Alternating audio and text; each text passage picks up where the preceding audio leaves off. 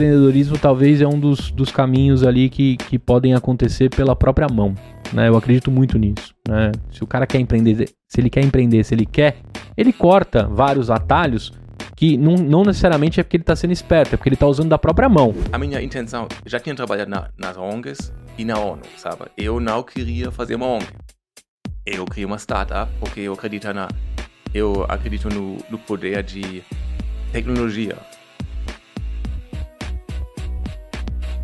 E aí, sonhador, e aí, sonhadora, meu nome é Gustavo Passe, esse aqui é o EmpreendaCast, aqui a gente explica a teoria na prática. Fala aí, empreendedor, fala aí, empreendedora, fala aí, sonhador e sonhadora. Quarta temporada do EmpreendaCast, trazendo pessoas incríveis. E hoje eu tenho uma preciosidade na mesa. Eu vou deixar ele falar com o sotaque e você vai tentar, nos primeiros minutos, entender qual a nacionalidade dele. Depois a gente vai conversar e falar bastante sobre isso entre os países, os costumes e tudo mais. Mas eu tô aqui para te falar o seguinte: se você chegou nesse episódio, possivelmente você está procurando uma forma de aprender um idioma com um pouco mais de facilidade, de naturalidade. Esse cara tá trazendo um conceito de deixar tudo isso muito mais simples, muito mais fácil, até usando o WhatsApp aí, que está no seu dia a dia. Mas olha só que curioso e olha a preciosidade que eu tenho na mesa. Um cara que já testou aí cinco idiomas, e testou e fala bem, tá? Tá validado o mínimo viável do produto dos idiomas no cérebro dele, ele fala super bem, com muita profundidade. Morou por 15 anos em Nova York, trabalhou em grandes consultorias e traz todo esse lance europeu, né, e construção de algo com bastante engenharia. Eu dei alguns spoilers aqui que dá para você entender a nacionalidade dele. Mas eu vou deixar ele nessa câmera falar o nome e o que você faz se apresentar para a galera e não conte ainda a sua nacionalidade. Oi, pessoal. Eu sou Jan. Eu sou fundador da Chat Class. E o que faz a Chat Class? Assim, você já deve ter ido muito churrasco no Brasil. Alguns. É?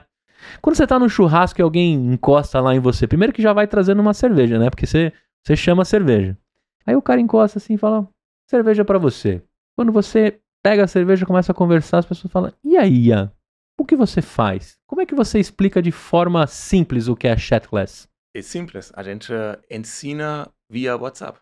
A gente ajuda pessoas a crescer, a desenvolver as habilidades via WhatsApp. Principalmente o ensino de inglês e também habilidades profissionais. Certo. Você falou inglês. Tem outros idiomas lá? A gente trabalhou também um pouco com alemão, que tem uma certa demanda aqui do, dos brasileiros emigraram para a Alemanha. Mas o inglês é que domina. Né? O inglês é a linguagem de do mundo digital. Uhum. É a linguagem do negócio, a linguagem de, do cidadão global. Então, para mim, o inglês sempre foi a coisa mais importante. Inclusive para minha própria história, onde o inglês me levou para lugares inesperados. A sua segun, o seu segundo idioma é o inglês? Sim, é a primeira, é a primeira língua estrangeira que eu aprendi. Aprendi com todas as dificuldades que todos nós somos, podemos talvez aprofundar um pouco mais depois. Mas, uh, sim, eu aprendi na escola pública e a partir disso me levei a um caminho que até me levou a aprender português depois. E, e, e, já que a gente deu um spoiler, né, que tinha alemão lá no, no chat class, né, estamos aqui com o alemão, eu brinquei com a cerveja, de levar uma cerveja para ele, porque quando se fala em alemão para mim, eu que tive um podcast de cerveja, as cervejas alemãs são as melhores que a gente tinha e dos melhores episódios, né, então a gente tem esse respeito. A Oktoberfest né? Sempre com muita com, com muito pano alemão em cima dessa festa, né? Não sei se você já frequentou aqui no Brasil. A gente para ali um, um, alguns dias para fazer a Oktoberfest lá em Blumenau, né? Tem, um, tem uma festa muito forte lá, por isso que eu fiz essa brincadeira contigo. Dito isso, né? Que você já, já sabemos que você é alemão, alemão de Berlim ou não? Nascido? Não, querido, eu sou da roça. Da roça? Da roça da Alemanha. É, da onde que a gente tá falando? É um, uma cidade pequena de 25 mil pessoas, no, no meio, no central da Alemanha. Na verdade, muito perto do antigo fronteira com o Partido Comunista, sabe? Estava realmente criado ao lado desta cerca. Que legal! Aí eu trabalhei na fazenda do meu tio, dirigindo o trator. Ao meu lado, os soldados comunistas, pronto a matar quem está fugindo. Tá brincando? Sério, foi assim. Isso estamos falando de quantos anos? Ah, lógico, não precisa entregar a sua idade, né? Se bem que você não, parece foi, muito foi, jovem. Foi, mas... perto, do, perto do, do momento quando o muro caiu, em, no, no início do uh, 99, essas coisas. Agora, você me conta essa curiosidade, né? Dirigir o trator e, e, e, falar da roça, né? Aqui no Brasil a gente tem um costume, acho que deve ser parecido. Todo mundo do interior quer ir para a capital, porque lá estão as oportunidades. Você não só foi para a capital, como você foi para Nova York. Mas eu quero entender primeiro, você tinha esse lance de sair do interior e ir para a capital? E depois, como é que você foi parar em Nova York? Eu queria que você contasse do seu jeito, mas esse cara que dirigiu o trator, novo ali, adolescente, Sim. o que, que você queria ser? Era agronomia o caminho? Era agricultura, né? É, era um dos meus sonhos na, na época. Adoro, É? adoro, adoro trator, hoje. Eu sou de uma família simples, sabe? Meu, meu pai é professor, é professor na escola pública de matemática, então ele sempre estava ligado à tecnologia também. Aí eu e meus irmãos, a gente tinha acesso ao mundo digital desde o início. A gente tinha um computador e mexendo lá. E ah, na escola pública eu tinha notas muito boas, tipo, e tinha uma ambição em mim de explorar o mundo, mas eu não tinha nenhuma pessoa que me estava inspirando para isso, sabe? Isso é uma coisa que, tipo, que eu hoje vejo muito como potencial no Brasil, sabe? Tem muitas pessoas, talvez, que têm potencial e sonhos grandes, mas não têm o, o ambiente próximo a eles a desenvolver isso. Por isso, eu acho esse tipo de mentoria é muito poderoso. Só que eu não tinha nada disso. Eu estava lá, pensando em ambições grandes, mas só fazendo minha escola pública lá, aprendendo um pouco de inglês, aprendendo muito de programação. Eh, já aprendi programação funcional dentro do ensino médio, que foi incrível. Que legal. época. Aí eu procurei formas de sair da Alemanha. Aí en- en- encontrei uma forma de fazer um intercâmbio em vez de fazer um serviço militar. E com isso, primeira vez eu saí da Alemanha para Chicago. Para a favela de Chicago, trabalhar numa ONG, usando tecnologia para melhorar a favela. Uma favela de Chicago. Sim, Cê- cê- então, Berlim nem passava pela sua cabeça, assim. não. E também eu não sei o quanto é o desejo do interior Ah, da Alemanha aspecto, ir sim. pra ir lá, né? É. Mas assim, você já pensava em é, ir pra outro caminho É. pra testar o que você tinha de curiosidade contigo. Sim. Agora, como é que você encontrou isso, né? Melhorar algo em Chicago, né? Mexendo com coisas que você já gostava e tinha uma, uma sensibilidade ali. É, foi também uma, um- uma sorte, sabe? Qual- Qualquer jornada tem muito sorte também. Então, eu, eu entrei no programa de uma ONG que faz esses intercâmbios para substituir o serviço militar, que a Alemanha ainda tem, eh, obrigatoriamente. Pegar no fuzil não, não fazia parte do seu, Não, não, dos não. seus desejos. E, eh, não é meu... eh, n- não, Não. não queria. Mas eh, como a Alemanha tem uma história grande das guerras, eles têm também os, uma, o- os leis que permitem você a, a não entrar no exército, sabe? Eles não eu, achei que, eu achava que era obrigatório também. É, é obrigatório a servir o Estado, mas não precisa ser militar, no, no militar, pode ser também civil, sabe? Ah, entendi. Você não precisa seguir carreira. É, Aqui a gente tem a escola de sargentos e etc.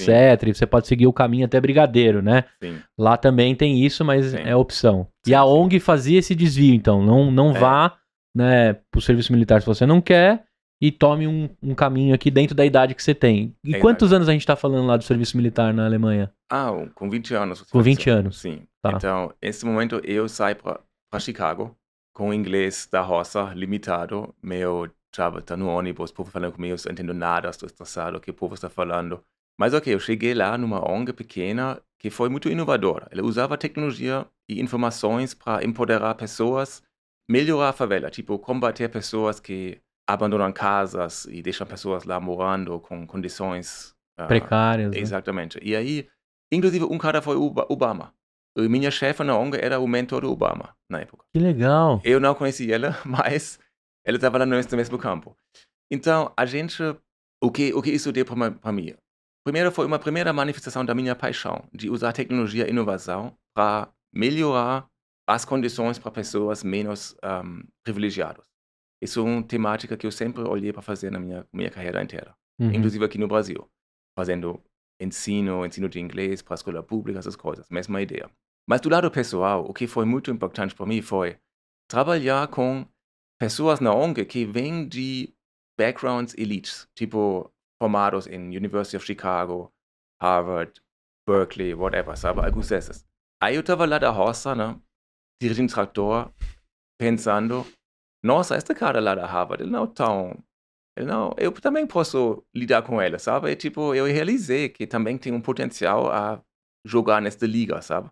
Mas ele não dirige trator. Não, ele, né? ele é um nerd total. Eu, eu consigo. Não, eu consigo é, confrontar com ele e ser tão quanto, mas eu duvido que ele dirija um trator. É, com certeza não. Não é algo tão fácil.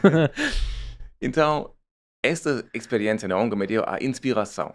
Aí eu também sonhar mais grande, parece maior. E aí eu me, me orientei para esta, estas faculdades americanas, sabe? Eu procurei como eu posso também estudar nos Estados Unidos. Aí eu busquei, eu ide- identifiquei só uma que na época deu bolsas para estrangeiros. Porque meus pais estavam lá na Alemanha, estavam, não, não iam bancar um estudo de 200 mil dólares para uma faculdade qualquer, sabe? Mas encontrei uma que tinha bolsa para gringo, para estrangeiro.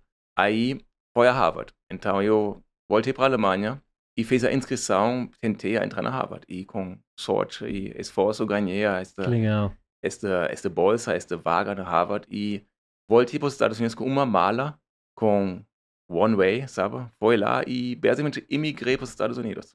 A partir disso, morei nos Estados Unidos. Em Nova Dali York, pra frente. é, Nova York e Boston. E nunca voltei mais para a roça. Chicago, você ficou quanto tempo? Ah, um ano mais ou menos. um Não ano. chegou a pegar a gloriosa fase do Chicago Bulls, né?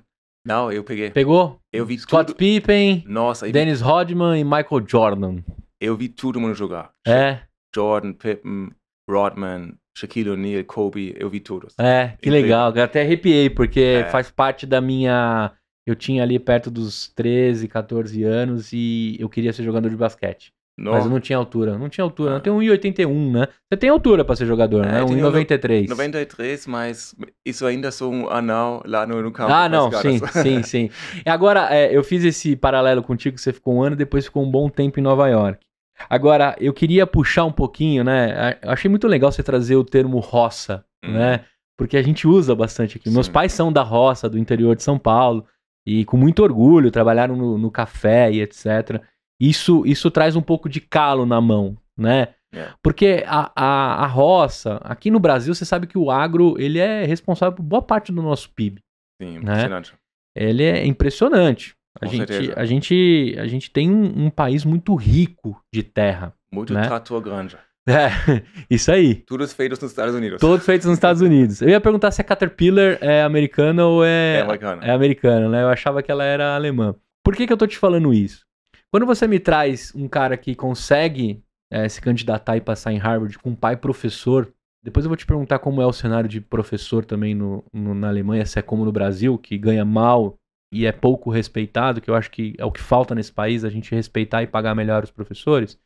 Mas quando um pai vê um filho ir para Harvard, qual foi a sensação do seu pai ali como professor? Falar assim, puxa vida, o menino da roça que até outro dia tava dirigindo o trator, vai para Harvard, assim. Qual é a sensação dos pais do interior da, Alemanha, assim?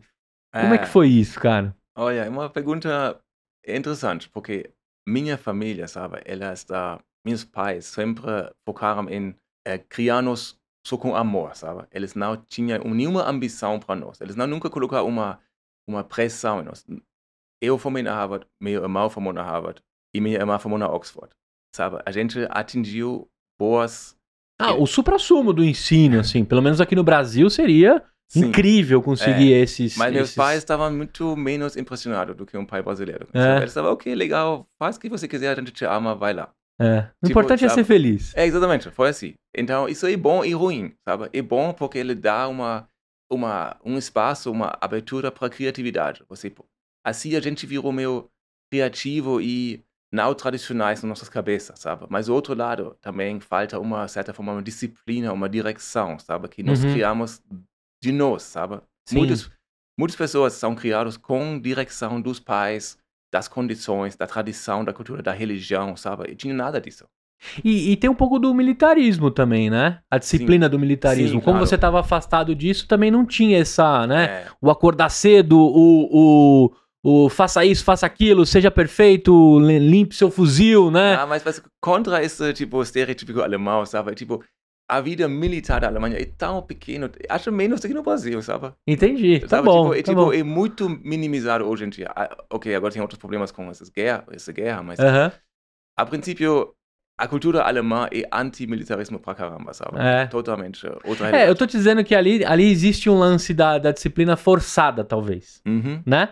E tem o do E- pai. Eu estereotípico da Alemanha, sabe? Esta disciplina forçada. Mas eu acho hoje em dia é o contrário. Entendi. Um contra E seus pais deixaram isso bem leve, bem meus, solto, Pa, meus pais, particularmente, esta- estavam extremamente, extremamente avessos isso. soltos, sabe? Tipo, Ah. A gente estava totalmente... Minha, minha irmã fez intercâmbio com 15 anos em Medellín, Colômbia, durante as guerras de drogas, sabe? E meus pais estavam, ok, vai lá, aprende espanhol, beleza, sabe? Então, Em assim. Medellín. É. No meio Foi do assim. fogo cruzado, né? É verdade. Agora, você chegando nos Estados Unidos, né? Eu te perguntei esse lance do professor, porque até chegar na chat class, é, tem muito desse, desse pai professor em casa. Sua mãe, ou, qual era a profissão da sua mãe ou dona de casa? É, Que também é uma baita profissão. Sim, também. Tam- Ele estava treinado como contadora, mas cuidado nós, filhos. O número, o número na sua casa era algo crucial, né? Professor de matemática e uma contadora. Aí você vai cair no mundo do algoritmo com muita facilidade. Ajuda. Mas quando você chega lá nos Estados Unidos, né, carregando é, essa mala, Sim. né, já com a experiência que você teve de Chicago, o quanto desse lance professor, educação, tava em você ou isso floresce mais pra frente? Porque eu entendo que tem muito disso hoje na chat class, Uhum. né? Você deve até se consultar com, com seus mentores, os seus pais, de Sim. algumas coisas que você faz lá. E você tem como, né, de tudo que eu li é, a respeito da chat class e de você, é de trazer a naturalidade, a facilidade, né? É de ser algo leve. Sim. Eu gosto muito disso, né? E a gente já tá trazendo isso na conversa. A gente afastou rápido a, a disciplina forçada, o estereótipo alemão, né? Da, do regrado, do, né? Que às vezes se torna até chato. Mas eu queria saber, assim, no, no início da sua jornada lá nos Estados Unidos, o quanto tinha disso ou você tomou outro rumo? O que, que você foi fazer em Nova York quando você se forma e as coisas? É. Até você chegar nesse lance leve seu. Não, eu sempre foquei em educação, sabe? E a educação, para mim, abriu as portas. Por exemplo, eu fui, como eu falei, da, da escola pública, da roça para Harvard. Na Harvard, eu fiz um curso de português, um semestre. No, no meu último semestre, eu escolhi fazer português. Eu não conhecia nenhum brasileiro nessa época.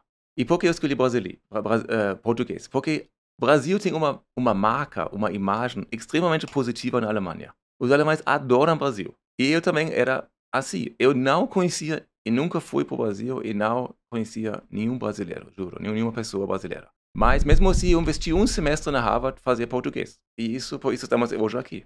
Essa iniciou uma série de eventos que me Uhum. colocou aqui, sabe? Então, quando eu cheguei nos Estados Unidos como basicamente imigrante para estudar lá e depois trabalhar, eu já sempre tinha essa visão de educação como algo crucial, sabe? Eu, eu queria talvez já Tava intrínseco. já. inovar na educação. Eu estava basicamente um, um tecnólogo, um cientista de computação com missão de impacto social ou de impacto humano. Tinha trabalhado na ONG, na Harvard fiz vários projetos relacionados à inovação com educação também. Então, a minha missão já criou, foi criada lá neste momento, sabe? Agora, nessa, nesse, se foram 15 anos lá, né? Uma década e meia. Você passou por onde, né? Porque a gente tem uma outra, uma, um- uma outra pérola encontrada aqui que você foi um dos responsáveis envolvidos naquele jogo da mini fazenda do Ah. Facebook e tal. Mas até você chegar lá, eu queria saber por onde você passou Sim. nesses Estados Unidos, que a gente costuma falar, né? E agora tá diminuindo um pouco, mas se você quer saber que alguma coisa vai dar certo, você, você tinha uma bola de cristal chamada Estados Unidos. Né? O Brasil pegou muito o modelo copycat das coisas. Uhum. Né? A compra coletiva se manifestava lá, a gente trouxe pra cá, bombou também. Qualquer tipo de movimento, né? A gente tinha essa bola de cristal de uns três até cinco anos à frente. E, e eu queria saber o que, que você fez nesse, nessa uma década e meia, porque boa parte do que você mexeu no período que você estava foram grandes explosões depois no Brasil e Hum. algumas até acontecendo agora, em 2023. Por onde você passou e o que, que você fez lá depois que você se forma e sai cientista? Conta pra galera aí qual, no seu LinkedIn, assim, a timeline, como é que É. tá. Então, eu, eu fiz, como eu falei, o bom da faculdade americana é que ele permite você fazer várias coisas. Eu gostei muito disso, porque na Alemanha e no Brasil você faz uma matéria e quando você quer trocar a matéria, tem que refazer tudo, é muito burocrático. É, Estados Unidos é tipo, você entra no college e você pode meio combinar suas coisas mais flexíveis. Aí eu aproveitei disso. Eu fiz português, espanhol, computação, psicologia, sabe? Aí fiz isso. Um, depois eu entrei na McKinsey em Nova York, porque eu achei que, mesmo sendo cientista de computação, eu queria aprender como mudar o mundo melhor, tipo, as organizações, sabe? Uhum. Que, como, como desenvolver liderança, como gerenciar grandes processos complexos. Então, isso me levou para a McKinsey, que acho que é uma outra forma de uma, uma faculdade excelente, sabe? Ele, acho que a, essas consultorias ensinam muito e muito rápido para você. Você vai passar lá um, dois anos, você aprende Sim. muita coisa. Sim. É muito boa experiência.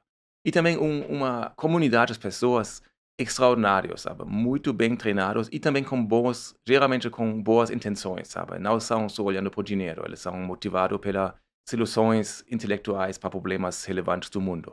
Mas mesmo assim, eu não achei na McKinsey a oportunidade de trabalhar em educação, que eu queria fazer. Aí eu olhei para outras coisas. Entrar na ONU, trabalhei com uma comissão do chefe da ONU sobre empreendedorismo nos países em desenvolvimento. Legal. Aí fui para a África, apresentar relatório lá, fiz pesquisas. Passei uns, uns anos lá na ONU, me preparei para voltar para MBA. Então, voltei para Harvard uh, para fazer um MBA. Então, segunda época, segunda turma na Harvard, eu voltei lá, fiz MBA. E depois voltei para Nova York e olhei para este mercado de tecnologia de novo. Aí eu entrei numa startup dos amigos, que era este jogo Mini Fazenda, que estava bombando no Brasil, no, no, no Orkut, né? Nossa, eu joguei demais isso. É, foi É. muito. A gente tinha muitos usuários. E, e já, e já trazia aquele conceito de botar a grana no game, né? Isso era Sim. novo na época. É, sim, porque para você era tudo de graça, É. mas para o negócio ficar legal, pra fazendinha, pro, pro, pro, pra, pra produção da fazenda ser mais rápida, você podia botar uns coins lá. É. E eu já botei muito coins lá, hein? É, Quem nunca? é, é, foi o modelo. Foi o modelo da época que bom- bombava, né? Foi, foi poderoso, mas a minha paixão era já educação. Então eu estava olhando para como eu vou criar algo na educação e aplicar meu conhecimento do jogo para este mundo do- de educação. Aí eu iniciei um projeto, até recebemos um funding da, da União Europeia para pesquisar gamification de ensino de inglês na escola. É difícil ensinar dentro da escola o inglês, sabe? Porque é diferente de uma aula particular. Na escola é mais complicado. Então a gente fez uma pesquisa com a Columbia University em Nova York e uma faculdade na Alemanha, aplicando o conhecimento dos jogos para o ensino de inglês. E com isso me aproximei neste novo campo de educação, criei a, startup em Nova York, Glass, e começou a, a pensando em comercializar este tipo de abordagem no Brasil. E aí foi, isso foi mais ou menos a jornada. Agora, até você dar o seu salto de fé, que a gente fala, né? De, de romper, né? Uhum. Com os amigos ali na mini fazenda, você atuou como sócio ou também como um colaborador? Eu era um, um colaborador. Um colaborador. Um gerente, assim. Era. É, eu queria entender um pouquinho da visão, assim, até pelo tempo que você teve na, na África, em países menos favorecidos, que o empreendedorismo talvez é um dos, dos caminhos ali que, que podem acontecer pela própria mão. Né? Eu acredito muito nisso. Né? Se o cara quer empreender, se ele quer empreender, se ele quer, ele corta vários atalhos que não, não necessariamente é porque ele está sendo esperto, é porque ele está usando da própria mão e não esperando ajuda de nenhum outro órgão em si. Eu acredito muito nisso. E quando você foi para esses países, você deve ter vislumbrado a inovação com pouca grana, a inovação, né? é, você fala assim, como é que o cara faz isso? né? Tem um filme muito legal na Netflix que é o Garoto que Descobriu o Vento. É. É incrível. Chorei horrores também, né? Se você tem problema aí em chorar com filme, não Eu não. assista esse. Você não tem? Eu tenho. É, achei muito incrível. Inclusive lá mostra, né? Como é que você desenrola com pouco recurso. E aí, o que, que eu queria saber de você? Como que é essa cultura na Alemanha de empreender? Né? O seu pai professor, sua mãe contadora, dona de casa lá, cuidou. São, vocês são três irmãos, né? Uhum. É, mesmo na roça, você estava ali dirigindo um trator, possivelmente de uma fazenda, de, de alguém da família, e construindo a renda ali. Que já é empreender, se você for ver, né? Cuidar de uma fazenda é basicamente empreender. Meu tio, sim. aham. Sim, seu tio. Eu queria saber, assim, como que é a visão alemã desse lance de empreender? E o que, que você viu nesses países menos favorecidos, assim? como que é? Eu queria fazer entre os três. A Alemanha, como é dar o salto de fé e empreender, porque aqui a família fala assim: não, você tem um emprego tão gostoso, ainda mais numa consultoria tão grande. Sim. Vai largar esse dinheiro tão gostosinho, né? Essa cama quentinha. Eu queria saber como é isso na Alemanha, o que você viu na África e nos países menos favorecidos, e o que você via nos Estados Unidos, que é uma visão completamente diferente. Eu queria que você desse esses três prismas assim, você consegue? Sim, sim. Bom, geralmente com empreendedorismo tem baseado em necessidade e oportunidade, sabe? Necessidade é o cara que tem nada, não tem emprego formal, mas está se virando, fazendo um, um micronegócio, está hustling, sabe? Esse tipo de hustle existe em todo, todo, mundo, todo lugar do mundo, mas tem mais nos países menos desenvolvidos. Uhum. Porque simplesmente não tem suficiente emprego formalizado, organizado. Então o povo vai sair na rua fazendo as coisas acontecer. Sim, sim. E a distribuição de renda é maluca. né? Sim, exato. Eu acho que, a princípio, o, a cultura tem muito a ver com o como empreendedorismo, empre, empreendedorismo está visto. Na Alemanha, acho que tem bastante paralelo com o Brasil, que tem muitas pessoas sonhando desta possibilidade, mas também tem muito medo do risco. E aí, brasileiro muito procura um, concurso, concursos públicos, sabe? Uhum, Porque uhum. dá uma, uma segurança grande. A Alemanha também sempre tinha este viés de procurar um bom emprego. E tem menos uma cultura, porque é muito vergonhoso a não conseguir, a, a, a falhar, sabe? E isso é uma coisa que está mal visto na Alemanha e talvez muito mais flexível nos Estados Unidos. Lá tem tipo uma cultura de tomar risco, não funcionar, vai fazer outra coisa, sabe? Tem mais Uhum. uma forma de se reinventar. Errar como aprendizado, não É, como, como, como vergonha. como vergonha. Exato, É, exato. Que é um princípio básico da inovação, É, né? exatamente. Mas a cultura brasileira, talvez, e a cultura alemã não é tão... Mas hoje em dia também a cultura e inovação já se globalizou tanto que quase acho que o, o, o espírito Vale do Silício ele é o- quase igual em São Paulo, Berlim, É. Nairobi ou um, Nova York, sabe? Acho que é bem, é bem igualizado porque as- a cultura glo- se globalizou. Mas e, e na África em si, o que, que você viu lá? Né? Em quais, em quais, lógico, também a gente não pode generalizar. A África é Sim. muito grande. É, Mas em quais países você foi e o que, que você se deparou? Porque assim, a gente tem figuras e retratos que às vezes não tem acesso à, à rede, à internet. Que Sim. alguns grandes empreendedores estão tentando distribuir pelo mundo, com satélite e outras coisas. Mas assim, o que, que você viu lá? Porque assim, aqui a gente tem o mínimo viável do produto para começar qualquer mínimo viável. sim, sim. Né? Lá eles não têm nenhum mínimo viável em algumas, alguns países, cidades né, da África. O que, que você viu lá quando você se deparou nessas viagens? vindo da ONU também, sabe? A gente procurava inovações que estão, que, que têm impacto social, mas também que vêm destas condições limitadas, sabe? Eu acho, eu pessoalmente achei muito interessante. Eu não gosto de inovação do rico, sabe? Eu gosto de, por isso também aqui, meu trabalho no Brasil era tipo olhar para as condições mais complicadas, sabe? Para as condições mais limitadas, pouca conectividade, celular limitado, sabe? Eu estava olhando sempre esses desafios de ambientes complicados e trazer uma inovação apropriada para isso, sabe? Em vez de olhar a, a inovação máxima, tipo uma virtual reality, sabe? Eu Uhum. olho mais, tipo, como posso digitalizar uma sala de aula no meio do interior do Piauí, sabe? Isso é uma outra, outro desafio. Na África, a mesma coisa. Tipo, condições muito complicadas, conectividades limitadas, mas, por exemplo, Quênia tem grandes exemplos de mobile banking em frente do, do mundo, sabe? Tipo, por causa das, de algumas decisões boas políticas e das empresas, eles criaram um ecossistema do pagamentos mobiles e mobile banking muito avançados. Então, essas são inovações que nascem das dificuldades. Isso Uhum. é interessante, sabe? Sim, é, eu te pergunto isso porque é, a gente está acostumado, né? de- depois que o Vale do Silício se tornou parte do vocabulário de todas as rodas que eu tô, que também é uma bolha, a gente tem que entender, né? Que Sim. estamos ali em, em pequenas bolhas. É, tudo se tornou muito tecnológico, muito, né? Muito ciência de foguete, né? Da, da construção das coisas. E a gente tirou um pouco daquela, daquela visão do inovado simples, né? O Gustavo Caetano aqui no Brasil, ele tem um livro que chama Pense Simples. E até o- as postagens dele no LinkedIn, no Instagram, são baseadas nesses pensamentos simples de como você resolve. Até Sim. como fazer chegar a água num lugar tão difícil. Né, que tinha que ter gente pensando nisso agora, nesse momento. Não precisa ser tão tecnológico, né? Como é que Hum. chega a água para quem não tem? Saneamento básico, etc. E aí a gente, a gente fica vivendo esse lance que tem que ter blockchain, sabe? Tem que ter, é, tem que ter inteligência artificial. Exato. E tem, aí são vários buzzwords que a gente vai colocando para tornar uma startup sexy o suficiente para receber um, um investimento.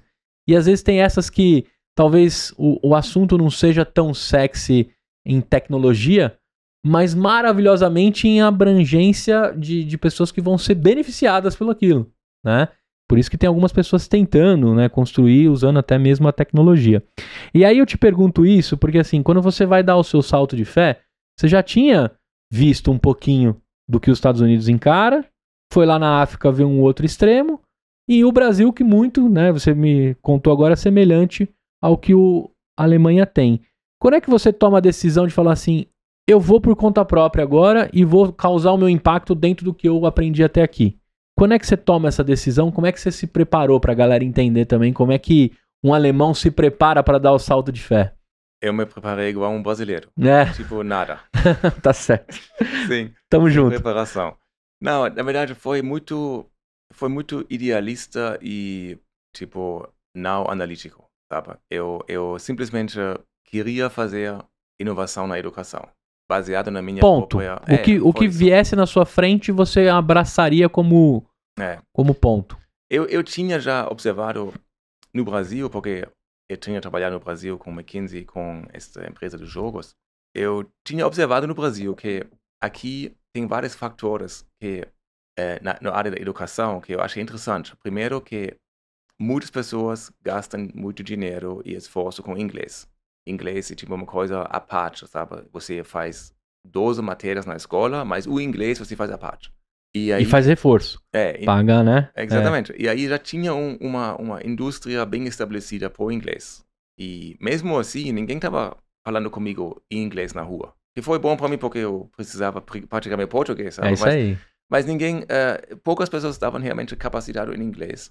E mesmo investindo bastante. E, e também tinha uma, uma, um ecossistema de empresas de educação aqui, grandes, sabe? Essas grandes faculdades, redes de escolas.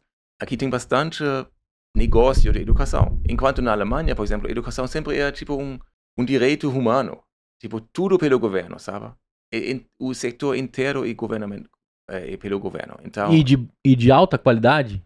O ensino é bom Sim. mesmo? é, meu foi excelente, sabe? Minha escola pública foi excelente em termos de matemática, inglês, ah, ah, computação avançado, sabe? Mas ah, talvez hoje em dia está um pouco mais heterogêneo também. Tem muitos Mas tem escola particular na Alemanha. Tem, sim. Cresceu mais este movimento porque tudo se flexibilizou nos últimos 10 anos, dizemos, sabe? E, Uhum. e aí tem mais, mas acho que deve ser menos de 10%. Ah, é? É. Mas no Brasil também sou 15% dos alunos. Entendi. E Então, por que, que um alemão com, esse, com um ensino tão excelente no público buscaria uma particular? Aí talvez alguma vertente de ensino? Sim, sim. Montessori, o, tem vários, tipo... sabe? Ah, entendi. A várias- metodologia, metodologia. Não, não, não a profundidade do assunto. Não necessariamente. Também isso. Porque realmente as escolas públicas da Alemanha também têm vários problemas. Mas varia também pela, pela região. Entendi. num centro urbano complicado, a escola pública vai ser mais complicada do que uma escola pública na roça. Simplesmente Entendi. isso, sabe? Igual aqui, imagino, sabe? Sim, Também aqui. por causa do movimento metropolitano mesmo, da, exato. da, né, do- do- da ebulição que é a cidade Sim. urbana, né? Entendi. Agora, eu, eu acabei te cortando, pode continuar. Não, então, a preparação para pular para o empreendedorismo. Né? Então, Isso. Então, eu tinha uma, uma visão, uma convicção interna minha, sabe? E eu não necessariamente recomendo isso, Uhum. porque foi difícil para mim. Porque o que, o que foi o resultado disso? Primeira coisa, sai empreendendo sozinho, sem sócio. Por quê? Meus amigos todos em Nova York trabalham com hedge funds, com private equity, fazendo salários enormes. e Estavam me perguntando, porra, está fazendo? Educação? No Brasil? O que é isso? Sabe? Vai lá, boa sorte, sabe? É. Então, eu não tinha Baita desafio. Exatamente, foi um desafio enorme. E também a, a ideia de sair de Nova York, sabe? Quando você vem da roça, e aqui talvez tem muitos brasileiros também que saem do Brasil e chegam num ponto, sabe? Em Londres, em Berlim. Tem muitos brasileiros em Berlim, por exemplo, na tecnologia, um, em Nova York, Miami, o que seja. Quando você vem desse tipo de ambiente da roça e chega em Nova York, trabalha na ONU, na McKinsey, morando em Manhattan, por que abandonar isso, sabe? Eu, tipo, o apex da sua, da sua carreira já. Tão Mas- quentinho, né? A É. cama tava tão gostosa. É muito bom, sabe? Mas eu, como idealista, não sei, visão de fazer algo de impacto, largou tudo isso e mudei para o Brasil. Primeiro para Belo Horizonte, porque tinha lá um programa do Estado do Minas que faz aceleração dos startups. Aham. Então me deu uma entrada para o Brasil com visto, essas coisas. Mas então, eu pulei sem entender os riscos que estava tomando. O primeiro é do sócio. É importante ter um sócio. Porque eu tinha vários sócios ruins antigamente, em outros negócios. Aí estava meio traumatizado. Ah, não quero um sócio ruim. Meus amigos que eu confio não querem fazer essa coisa, estão fazendo dinheiro na Wall Street. Então, o que fazer? Eu vou fazer. Ok. Outro ponto. Pular para o Brasil. Também foi um grande pulo. Mas, e também educação, sabe? Eu, contrário do que você falou sobre essa ideia do copycat, do Groupon para o Brasil, na minha área foi o contrário. Porque eu vi Brasil como uma coisa onde educação é mais interessante do que nos Estados Unidos. Então, não tinha um modelo para copiar. É. Eu, eu olhei para o Brasil como o melhor laboratório de inovação da educação. Porque é grande, tem muitas oportunidades e tem uma certa abertura do brasileiro, tipo, para experimentar. O brasileiro não tem tantas restrições como um alemão tem. A Alemanha entrar na escola é muito difícil. Estados Unidos é muito complicado também, sabe? Então eu achei que, ok, Brasil, eu escolhi Brasil como aposta em inovação na área da educação Perfeito. sem querendo copiar, eu queria fazer um original. Eu consegui, de uma certa forma, criar aqui com Checklist um original que depois, nascer no Brasil, a gente exportou para a Alemanha. Porque hoje Checklist também trabalha na Escola Pública da Alemanha. Legal. Uma inovação que nós criamos em Belo Horizonte, agora na Alemanha, sabe? Isso foi minha visão que deu certo nesta, neste aspecto. E, e dessa construção, quando você chega no Brasil, né? é, dessa preparação, a gente entendeu aí que o dinheiro não fazia parte dos seus interesses. Era muito impacto. Até porque é, você estava entrando num- num- numa piscina bem gelada, né? Seus amigos de Wall Street né, sinalizaram isso. Porém, um terreno muito fértil Sim. para aprendizado. É, não, e também a minha intenção, já tinha trabalhado na, nas ONGs e na ONU, sabe? Eu não queria fazer uma ONG. Eu queria uma startup porque eu acredito na, eu acredito no, no poder de tecnologia, que você precisa uma, um- uma organização tecnológica, uma organização mais do Vale do Silício do que uma ONG, talvez, para atacar esse desafio. Pelo menos foi minha, Sim. meu viés, sabe? É, onde que eu queria chegar com isso? Financeiramente, você se preparou? Você, você tinha umas reservas? Porque a sua moeda seria mais forte num, num país como o Brasil. Então, teoricamente, você teria um- uma aceleração com relação monetária. Se você transferir o dólar para cá, já é cinco vezes maior.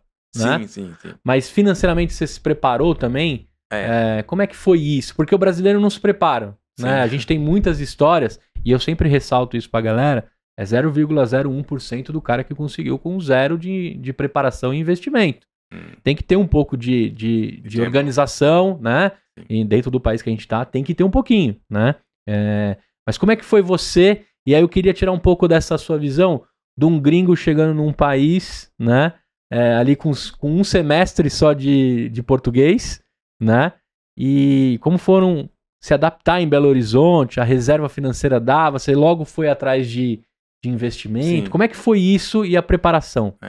Eu já tinha preparado esse negócio em Nova York, mas também já estava sem emprego, já tinha pulado, como você falou. Sim. Ahm, eu tinha algumas ah, reservas para me sustentar sem estresse, mas obviamente montar uma empresa de tecnologia não é só sua custo da vida, você também tem que pensar em outros, uma equipe, você precisa ajuda, precisa, tem custos além de você. Então, por isso eu procurei investimento, logo, sabe? Eu procurei alguns angel investors e também um, uns fundos brasileiros e americanos para apoiar nisso.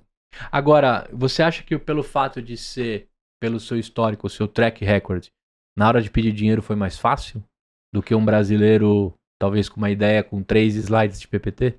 É, eu, eu acho que nunca é fácil para a grande maioria das pessoas, sabe? E quem conhece pessoas certas tem vantagens. Quem tem ah, recursos pessoais da família e outros sempre tem um uma vantagem, sabe? Uhum. eu eu estava sem esses privilégios, mas eu tinha um, um currículo incrivelmente forte, sabe? Sim, sim. É, então Não, eu te daria dinheiro pelo, pelo, Ah, por esse episódio. não aqui. recomendo. É. Uh, mas tudo bem. Não, o meu. tem alguns boxes que tem que checar, sabe? Aham. o, o box do tipo do, do CV eu checo bem, sabe? Eu tenho formação em computação, tenho formação no Ivy League e tenho uma consultoria top global, sabe? Que essas são coisas muito, muito bom para os investidores, sabe? Mas nunca é longe de ser suficiente, sabe? Você tem também tem que ter uma, uma solução e uma preparação da sua solução. Então é muito importante, acho que, derriscar a sua ideia antes de pular, sabe? Porque com, com algumas pesquisas básicas você já pode aumentar muitas vezes sua chance de entender seu desafio, sabe? Então, no meu caso, estava apostando em tecnologia inovadora com ensino de inglês, que é uma necessidade global, sabe? Uhum, então, uhum. eu tinha alguns, eu tinha um, um pitch robusto, dizemos, sabe? Sim, sim. Ó, o, o, a abrangência, né? Sim, Da, do tamanho do, do impacto seu, É, é- ele é bem, bem robusto. sim, né? Então, lógico, consequentemente, precisa de cheques maior, maiores, né? Mas o, o problema que você está se propondo a resolver, ele é bem Sim. grande, sim. né? E, e, e também acho que o investidor também olha por founder market fit, sabe? Ele olha, tipo, esse cara aqui que está apresentando essa ideia, essas se combinam, sabe? Eu estou te contando uma história que, ah, blockchain isso, fintech essa, só porque eu acho que é legal, sabe? Uhum. Ou, ou vai vender. Não. Eu estava profundamente acreditando no meu negócio, sabe? Sim, e sim. eu estava, tipo, eu tinha vi, eu vivia essa jornada de um cara que, com inglês, melhorou a vida, sabe? Sim, E isso foi, acho que também que impactou o- os investidores. Mas, afinal das coisas, sabe, é só, tipo, também sorte, sabe? Um cara tem que acreditar em você. sim, E só um cara, sabe? Então tem que falar com muitos. sim. Agora, eu tô louco pra te perguntar se no seu deck lá no pitch Hum. tinha um slide do lance do seu pai professor Hum. e da sua experiência em Chicago. Porque isso seria um recorde, né? É. Absurdo pro que você quer fazer agora. Não usei isso porque Não? eu segui o padrão mais, eh, mais frio, sabe? Entendi. Mas eu acho que esse aspecto da jornada imp- importa. Você viu que eu gosto da parte emotiva, né? Eu já Sim. colocaria meu pai professor, Sim, sim. a minha experiência em Chicago e a conversa toda contigo aqui já dizia que você teria essa empresa, É. né? Se a gente fosse olhar no futuro. Não, mas se tivesse sua ajuda nesta época, eu teria ajudado. Ah, eu sou, eu sou, eu sou bom galanteador tropical e emocional, sabe? Não, eu, eu sei. É, agora, eu te pergunto isso, porque assim, você tá há cinco anos no Brasil, né? Com português maravilhoso. Quem tá até aqui agora no episódio sentiu e não teve dificuldade nenhuma de entender a nossa conversa aqui. Inclusive, é, eu tô no meu estado natural também. Eu falo muita gíria, às vezes, no, no episódio, etc. E aí eu falei, pô, eu vou maneirar na gíria, eu vou maneirar nada. O cara, o cara vai, se, vai desenrolar. Né? Ele vai, virar. é, vai, vai, vai se virar. E, e, e aí eu te pergunto, cara, você chega no Brasil, constrói startup, recolhe os fundos e começa. Uhum. Esses começos, acho que vale para todo mundo, mesmo dos países mais desenvolvidos para os menos desenvolvidos. Frio na barriga, medo de, de dar errado. Lá na Alemanha a gente entendeu que o erro pode ser vergonhoso, né? Essa Uhum. cultura do, do né? não, não do aprendizado e do, da penitência. Uhum. É, como foram os primeiros seis meses no Brasil? Assim, eu queria que você contasse. Depois a gente vai falar um pouquinho de adaptação, moradia, alimentação, etc. Mas como foram os primeiros seis meses que tem dinheiro, tem recurso, só depende das suas mãos. Uhum. Constrói o time e faz. Como foram? E quais foram os desafios dentro desse país que você tá? eu tinha uma excelente entrada para o Brasil nesse aspecto como startup, um, porque foi acelerado pelo programa lá do, do Minas Gerais, sabe? C- aham. CIDMG. E foi um programa muito bem feito. Foi, acho que um dos melhores programas que existem em, talvez na Amé- América Latina, que é organizado pelo governo, sabe? E aí tinha um coworking, um grupo de outros startups, mentoria, eh, orientações, sabe? Como abrir conta, banco, essas coisas, visto, imigração. Então, eh, foi bem, bem suave. E também, eu já estava trabalhando no Brasil uns anos, vários anos antes disso, sabe? Eu já estava acostumado com o Brasil, em muitos aspectos. Entendi. Não foi tipo um água frio, foi, pelo contrário, super, super legal, sabe? E- Mas você, mas você tinha idas e vindas, não? Sim, nunca morei aqui, mas... Ah, entendeu. E também por causa da imigração, sabe? Eu tava... Eu vivi com 10 vistos nos Estados Unidos. Aí, finalmente, eu ganhei um green card.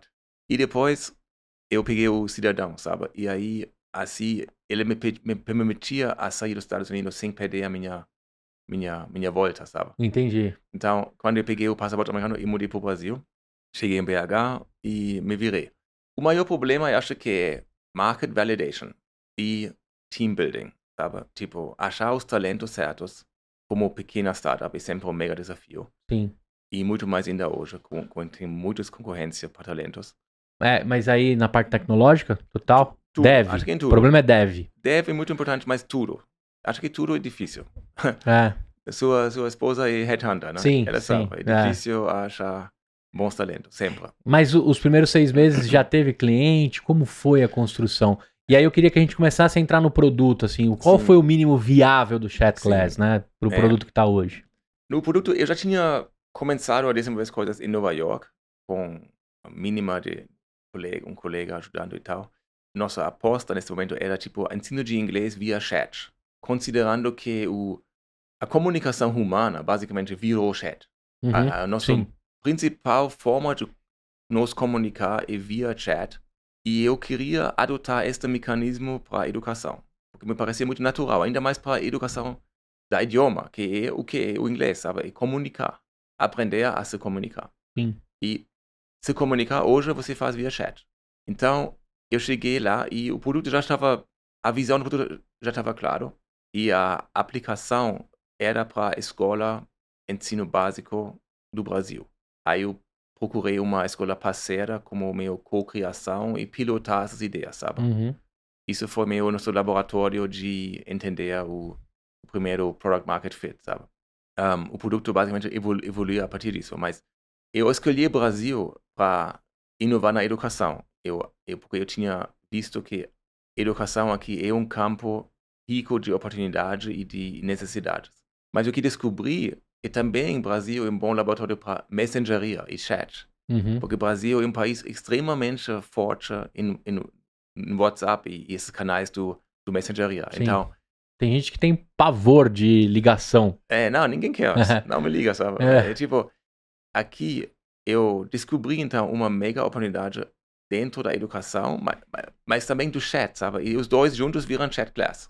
Chat e class, sabe? Mas Sim. o chat hoje me fascina muito, porque tem, além da educação, muitas oportunidades usando o chat para ajudar pessoas a crescer, divulgar ideias, engajar pessoas, sabe? É muito poderoso.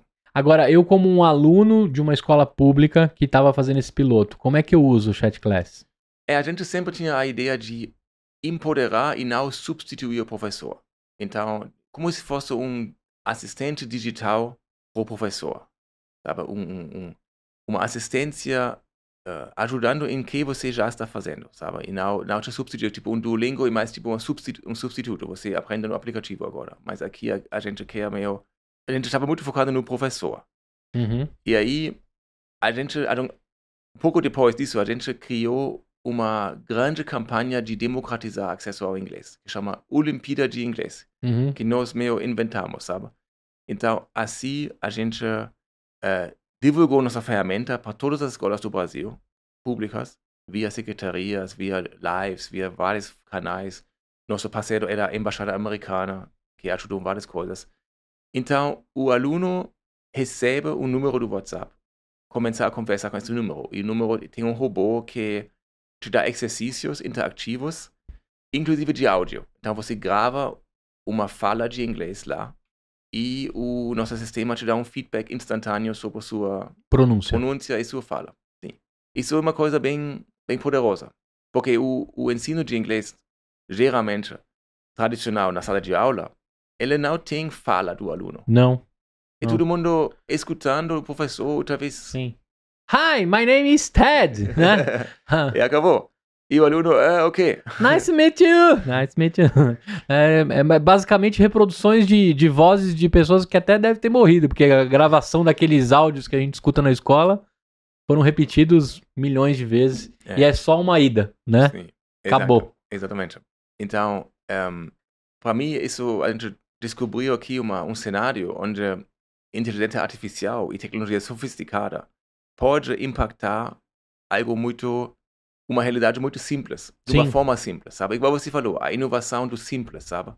No caso aqui, acho que temos uma inovação sofisticada, um chatbot de áudio com inteligência artificial para corrigir coisas, automatizar feedback e tal, mas acessível, extremamente acessível, porque o, o canal do WhatsApp é o canal mais democrático Sim, sim. do Brasil, sim. de longe. tem em tudo celular, 99% dos celulares tem, um, funciona em quase tudo canto, um, onde tem alguma conectividade, o WhatsApp vai Sim, funcionar. Sim. E aí é, é uma coisa que tem muita inclusão, eu acho, nesse, nesse sentido. Agora, é, eu como aluno consigo ter acesso a você. E eu como um, um Gustavo, é, 35 anos, escutei esse episódio e quero treinar meu inglês com Chat Class. Eu consigo? É, hoje temos alguns, alguns canais abertos, sim, mas um, no- e a gente está inclusive reformulando isso um pouco agora. Então, sim, vai, vai, vai, vai, vai, vai, Vai chegar para esse Gustavo, Sim. 35 anos, Aham. não tô na rede de ensino não, público. é universal. É, aí vem a minha segunda pergunta para você. Quem paga essa conta quando você coloca isso na rede de ensino pública do Brasil? É o governo? Hum. Não? Não, eu, eu acho, minha conclusão, infelizmente, é que é impossível criar um negócio acima da escola pública, sabe? Tipo, o, o- governo como cliente, eu não vejo isso como uma boa opção. Ah, entendi. Infelizmente, sabe? Porque, Mas hoje, hoje tem pagantes do Chat Class ou hoje você está em validação e expansão, capilarização da, não, da ferramenta? quando a gente, hoje trabalhamos muito mais com empresas. Aí temos um modelo claro SaaS, sabe? A empresa paga por, por funcionário treinar essas coisas, sabe? Ah, entendi. Mas nosso trabalho nas escolas públicas e no ensino, ensino básico eh, não foi pago pelo governo. E a gente fez alguns, fizemos algumas parcerias com o governo americano para Uhum. essas Olimpíadas de inglês, mas a princípio foi uma doação que nós fizemos Entendi. por, por secretarias, porque facturar lá é, é complicado. Entendi. Então, o seu modelo de negócio hoje de, de construção, além de chegar num Gustavo que talvez não está atrelado a um- uma empresa, eu Uhum. poderia contratar avulso, que a gente fala, né? O Sim, B2C, B2C também. né? Vocês vão entrar no B2C, pelo Sim. que eu tô entendendo. Mas hoje o forte, quem paga os cheques para manter toda a estrutura da Chat Class é o B2B. Sim, totalmente. Então, é, quais são essas empresas? Você já está com, com, com o PPT ali na hora de apresentar, se você voltar em alguns caras que te disseram não, né? Uhum. É, na época você já está com um PPT bem recheado, tem boas marcas atuando e trabalhando com vocês, né? Sim, no, no ensino de inglês a gente trabalhou muito com cultura inglesa aqui em São Paulo, por exemplo, que é uma, uma, uma organização excelente nesse Legal. mercado. A gente trabalhou com algumas outras escolas de inglês, eh, vários formatos, a gente meio forneceu a tecnologia para elas, também para professores individuais. Você também fornece white label da, da solução ou não? Sim, é co-branded, sabe, uma forma assim. Co-brand, É, tá. Mas, mas a gente está flexível nesse aspecto. A gente está mais plataforma tecnologia, sabe? Perfeito, Então, perfeito. tá ok rodar isso. É é isso que torna você escalável. Sim, né? exato. É. E também a gente faz várias parcerias com empresas fazendo tr- capacitação de funcionários, que não, não tem nada a ver com inglês, que são cursos em português sobre venda, sobre cultura da empresa, sobre process, proce- procedimentos operacionais. Mas nesse formato leve que você criou, de, Sim. de né, É. é, entre uma interação ou outra da conversa com um número de WhatsApp. Sim, porque você tem esse 80% da, das trabalhadoras, sabe? Eles não têm um laptop na mesa. Eles É. não trabalham no computador, eles trabalham na loja, no chão da fábrica, na rua, no carro, estão sempre em, em, em movimento, sabe? São funcionários mobiles ou nas, nas operações, sabe? E esse povo, eh, para capacitar eles de uma forma moderna, digital, não dá para fazer um sistema complexo no computador, sabe? O, o WhatsApp, a simplicidade de uma troca de Sim. mensagem do WhatsApp tem muito potencial a, a transformar este tipo de capacitação de funcionários, melhorar operações de empresas, aumentar a produtividade das empresas em dar pequenas reforços do, do conhecimento para os Uhum. funcionários enquanto estão trabalhando, sabe? Durante este fluxo de trabalho. Não tirar o cara do trabalho, colocar numa sala, fazer uma aula, Que é fazer, uma, chato demais. fazer uma locação Ou passar Zoom. PPT. É, passar PPT, que é tipo eh, unilateral, sabe? É uma transmissão, mas com WhatsApp e o, o, o que nós chamamos o conversational learning, a aprendizagem, a capacitação via conversa, você tem uma interatividade extrema, porque cada passo você tem que participar, sabe? O, a próxima mensagem só chega se você manda uma resposta. Ou seja, é extremamente interativo, ativo e também tem muitos dados que está girando de repente você sabe se o cara, se, se sua equipe entendeu o briefing do novo produto. Eles entendem o novo procedimento de segurança aqui, sim ou não. É, você deu uma aula do PowerPoint, você sabe nada. Então, é uma, uma, uma transformação do processo do, do capacitação das pessoas. É muito mais amplo, né? Aqui a gente tocou no idioma, mas é, é de fato o chat class. O que Sim. você precisar né, trazer da sala de aula para o chat. Sim, Em resumo, seria isso. exato. Né? Agora, eu fiquei com, com uma dúvida é, se a plataforma ela é autonivelante. Assim. Se eu começar a conversar lá Hum. no, no, no chat class, se ele vai entender o meu nível de proficiência que fala, né? Sim, em inglês, É, na- na- no inglês. Ele entende? Ou eu tenho que passar por um, um, um step by step para você me nivelar? A gente tem uns testes adaptivos que te dão uma certa forma uma este tipo de avaliação dinâmica que você perguntou. Mas também às vezes é bom deixar o, o próprio aluno escolher, porque talvez você é um iniciante em algum aspecto do idioma, sabe? Talvez, mas você você talvez gosta da comida e você sabe tudo da comida. Então no, no- na área de do, das palavras relacionadas à comida, você já Gastronômica. é, gastronomia, você já é um avançado, sabe? Então, metodologia geralmente recomenda a deixar o aluno explorar também, sabe? Tipo, Entendi. Explorar e se desafiar. Talvez escolher algo acima do nível dele, sabe? É isso que eu ia te perguntar, o segundo ponto. Como a gente está falando de uma inteligência artificial, se a gente costuma a conversar, a gente fala aqui no Brasil, né, que vira conversa de compadre, né? Estamos ali alinhado. Eu já sei conversar com a, com a inteligência a ponto de viver já o meu mundo com ela. E talvez eu não teria o next step, né? Eu não consigo subir a barra, o sarrafo que a gente fala.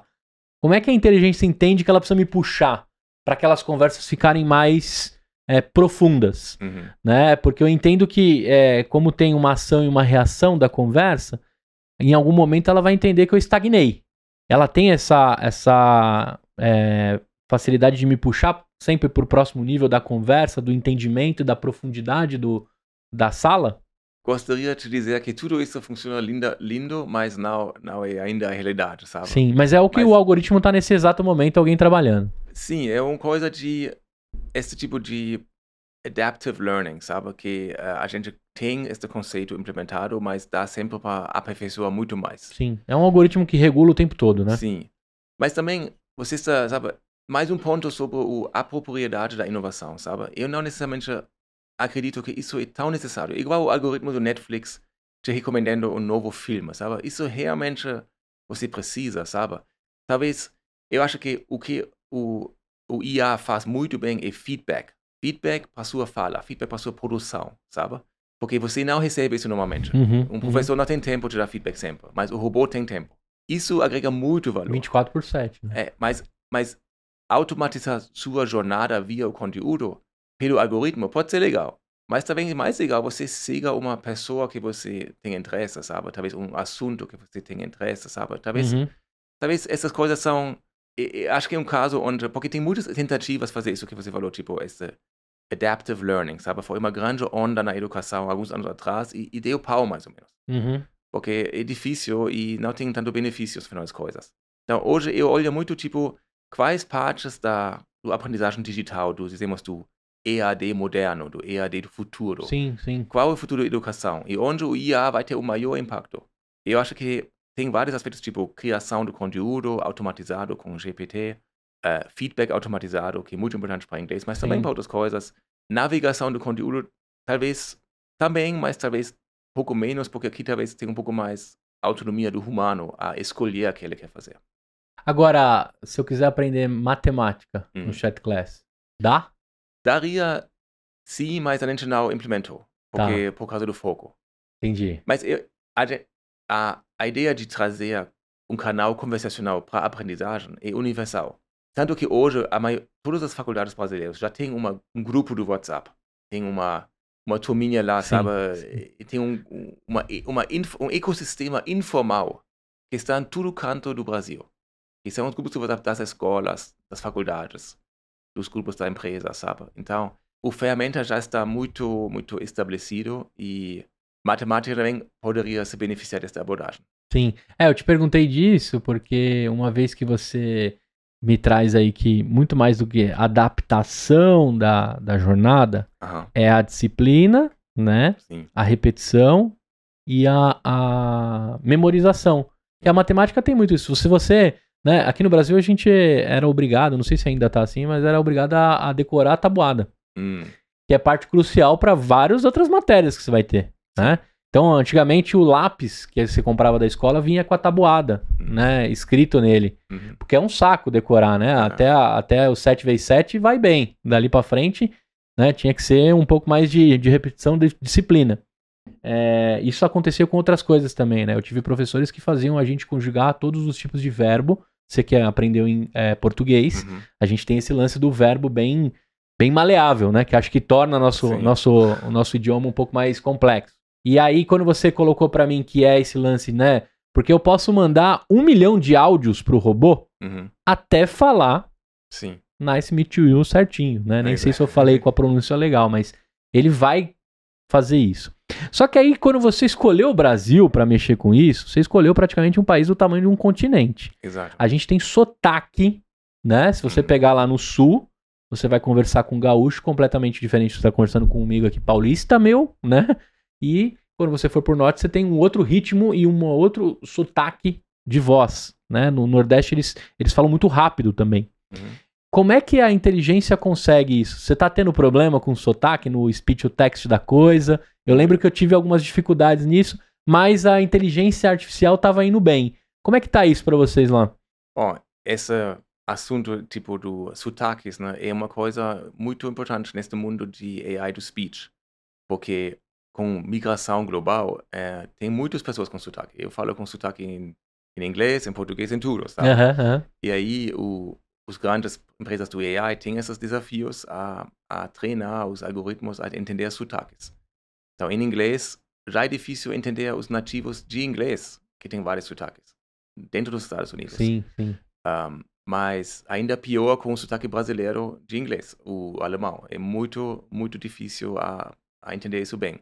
A gente, inclusive, fez um trabalho com, com Google em usar alguns dados de, de sotaques para ver como melhorar o Google Speech da vida, sabe? Aham. E, e realmente é possível fazer isso com, com seus ah, com suficientemente dados. Mas, ao final das coisas, é um outro desafio em, em- entre muitos desafios. Aham. E uma coisa que dá para resolver também. Não vai ser tão perfeito, mas, de novo, pensando na uma solução apropriada em vez de perfeita ou whatever, a gente se vira e a gente resolve isso também, com várias formas. É, ah, eu entendo que se eu mandar um áudio lá no chat class, ele vai avaliar a minha pronúncia baseado num, talvez numa neutralidade de sotaque, É assim, né? é assim. aham. Talvez eu tenha que falar um pouco mais próximo do que os livros trazem naqueles áudios e Sim. depois um pouquinho mais, né? Sim, E isso vai se tornando um pouco mais maleável, né? Flexível.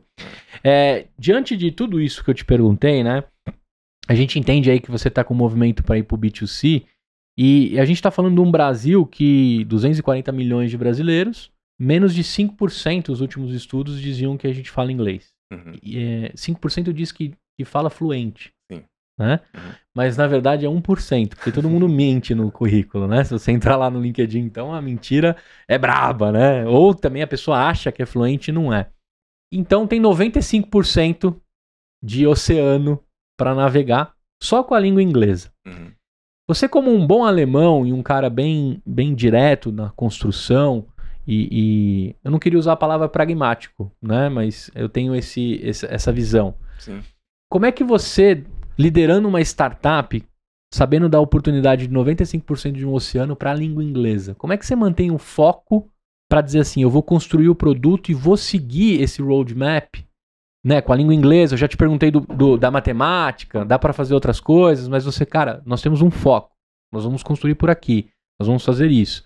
Como é que, como é que como, como um fundador mantém um foco dentro de um oceano tão fértil do inglês que tem tanta coisa para você fazer, mas o mercado e o Brasil te puxando para tantas outras que você po- poderia adaptar a sua solução tecnológica para outras. Como é que você lida com isso, né? Sendo founder e sendo alemão também, se isso muda ou não muda muito?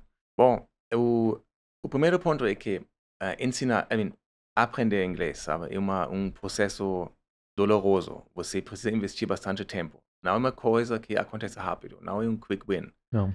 E isso é algo que hoje estamos muito na mentalidade de curto prazo, sabe? A gente quer algo quick, algo, uma vitória rápida. Sim. E, infelizmente, isso é impossível. E muitos, muitos cursos de inglês têm essa promessa de rapidez. Ah, Sim. 12 meses, é 18. rap- rap- não, eles tipo, são muito tipo eles vendem muito sonho de inglês, sabe? E aí, o primeiro ponto aí nesse mercado é entender o qual é a motivação do inglês para essas pessoas e quem realmente quer inglês. Porque, sim, são 95% das pessoas sem inglês, mas eles importam, eles querem. Porque tem também a questão no Brasil que muitas pessoas acham que o Brasil não é para elas. Sabe? Tem uma questão de inclusão, de autolimitação das pessoas. Sabe? Muitas pessoas, talvez, que vêm com ambientes menos privilegiados, talvez acham que inglês não é para elas, sabe? É uma coisa de outro povo, sabe? E aí... Para que, que eu vou falar inglês, né? É, é. E, exatamente. Então, a questão é o quantos desses 95% realmente estão com motivação com realização que inglês seria um investimento bom para eles. Esse é o primeiro desafio. Porque, na minha experiência, muitos também estão se excluindo disso. Eu gostaria de abrir a, a cabeça e a inspiração. Mas aí o primeiro passo é inspiração, sabe? Nesta, nesta galera. O que eu falei que é difícil aprender inglês. Aí entra o problema de, para nós humanos, mudar o nosso comportamento e adquirir uma coisa, crescer real, nós temos que investir. Tipo, que emagrecer, que ficar fitness. Todas essas coisas são coisas do longo prazo que exigem uma disciplina. Por isso, hoje, estou muito olhando para motivação e, e, quase o. Não quero usar a palavra coaching, que todo uhum. mundo está aqui no Brasil está ridiculando, mas nos Estados Unidos, executive coaching é uma coisa robusta, dizemos. Mas eu acho que coaching e encorajamento e motivação a atingir a sua meta é um, é um aspecto muito importante nesta jornada de aprender inglês, sabe? Porque a maior desafio é que você vai desistir.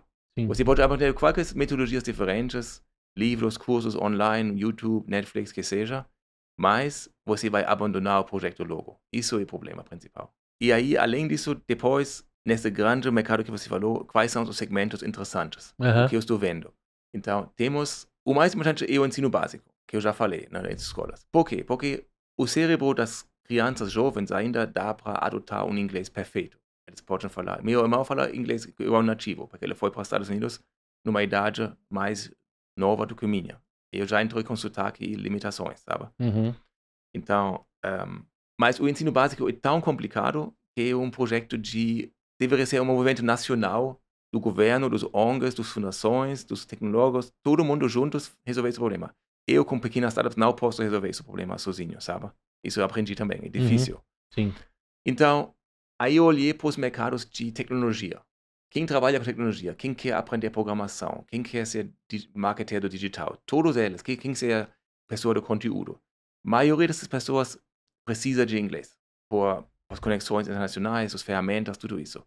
Aí, aí entramos no mercado mais, acho que mais quente, sabe? Porque se você tiver inglês bom e sabe programar, você pode trabalhar remotamente nos Estados Unidos e morar no meio, no meio de Minas Gerais e ganhar um salário americano eu conheço pessoas assim, mas são poucos. E a grande limitação do brasileiro é o inglês.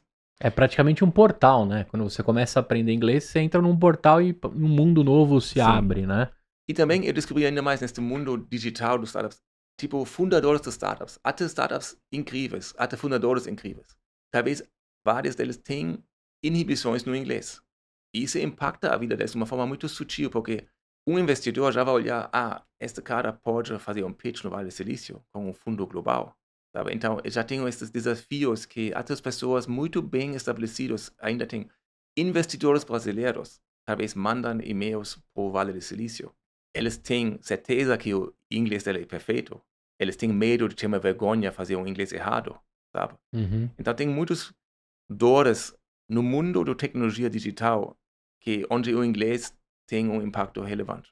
Agora, é, construir tudo isso e distribuir, principalmente quando a gente fala do, do B2C, exige bastante grana em marketing, distribuição e como que você está vendo esse desafio de fazer a Chat Class ser conhecida? Como é que você encara isso dentro de um país que é do tamanho de um continente? Uhum. Né? Como é que faz ecoar a Chat Class em todos os lugares? Isso é um dos seus maiores desafios, além de contratar dev e bons profissionais, né, que a gente falou do time aqui.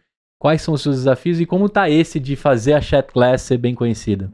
É coisa muito difícil porque uma startup na, na fase inicial estava sem esses um, fundos enormes para queimar com propagandas. Um, você precisa ser criativo. Eu acho que a minha eu sou engenheiro, sabe? Minha primeira convicção sempre é um bom produto vai ser vai se vai se distribuir, mas isso talvez não é tão tão a verdade como eu gostaria, sabe? Mas Uhum. foi sempre o meu viés, inovar um produto. Agora, além disso, tem o benefício que nosso produto tem viralidade, porque ele é, por exemplo, a foca com professor. O professor tem X alunos. Sim, sim. Então, já temos uma divulgação acelerada assim. A gente trabalhou com editoras, com escolas. Aí eles também têm uma capilaridade maior. Então, temos que hackear esse tipo de coisas. E a gente fez o Olimpíada de Inglês, que é uma campanha Muito de legal inglês. isso. É, que foi muito bom em termos de impacto. A gente tinha essas maravilhosas cerimônias de medalhas no meio do, da roça do Brasil, sabe? Legal. aluno muito orgulhoso fazia um inglês melhor e tal. O prefeito dá um parabéns para o aluno que fez uma coisa legal, sabe? E muito, muitas coisas legais, mas, de novo, num ambiente onde é difícil monetarizar, sabe? É mais sim. um projeto de impacto real. Então, em, eu não tinha uma resposta pronta para você como crack the code na distribuição de um produto digital, sabe? Aham. É, é um hustle, mas eu acho que um bom produto e uma viralidade vai ajudar. E dentro das suas dificuldades hoje em empreender no Brasil, você consegue listar para mim assim, na ordem que você quiser, em números, quais são as maiores dificuldades que você tem, tem tido como um empreendedor, um empreendedor brasileiro? Né, que aí eu quero, eu quero fazer um cruzamento se muda muito a nacionalidade, porque eu acho que não vai mudar. A gente no final cai no CNPJ. E tem um negócio que eu sempre ressalto aqui, né? No Brasil, a gente, quando você cria, estabelece a sua empresa, você cria uma razão social Uhum. né? É muito do que a gente está falando aqui, É. né? De construir impacto, de, de fazer impacto.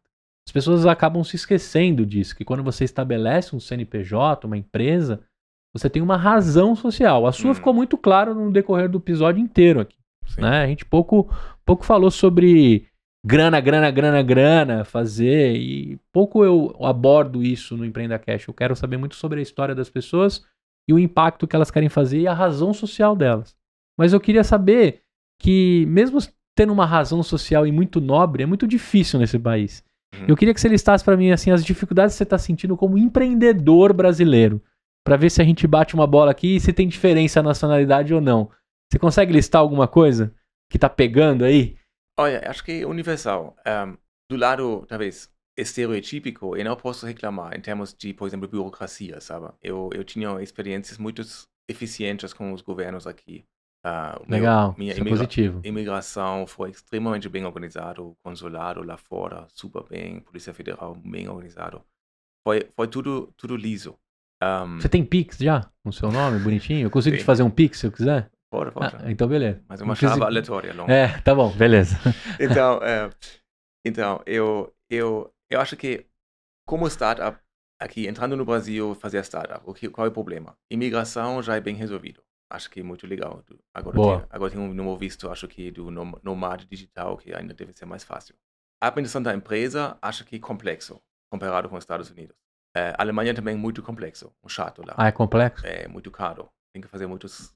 Estados Unidos é tipo o melhor, é extremamente simples. Em termos do custo de manutenção de uma empresa, sabe? Contador, impostos, tudo isso. Porque startup não factura nada, é baixa complexidade, por que fazer tanta administração, sabe? E isso é um facto na Alemanha e também aqui.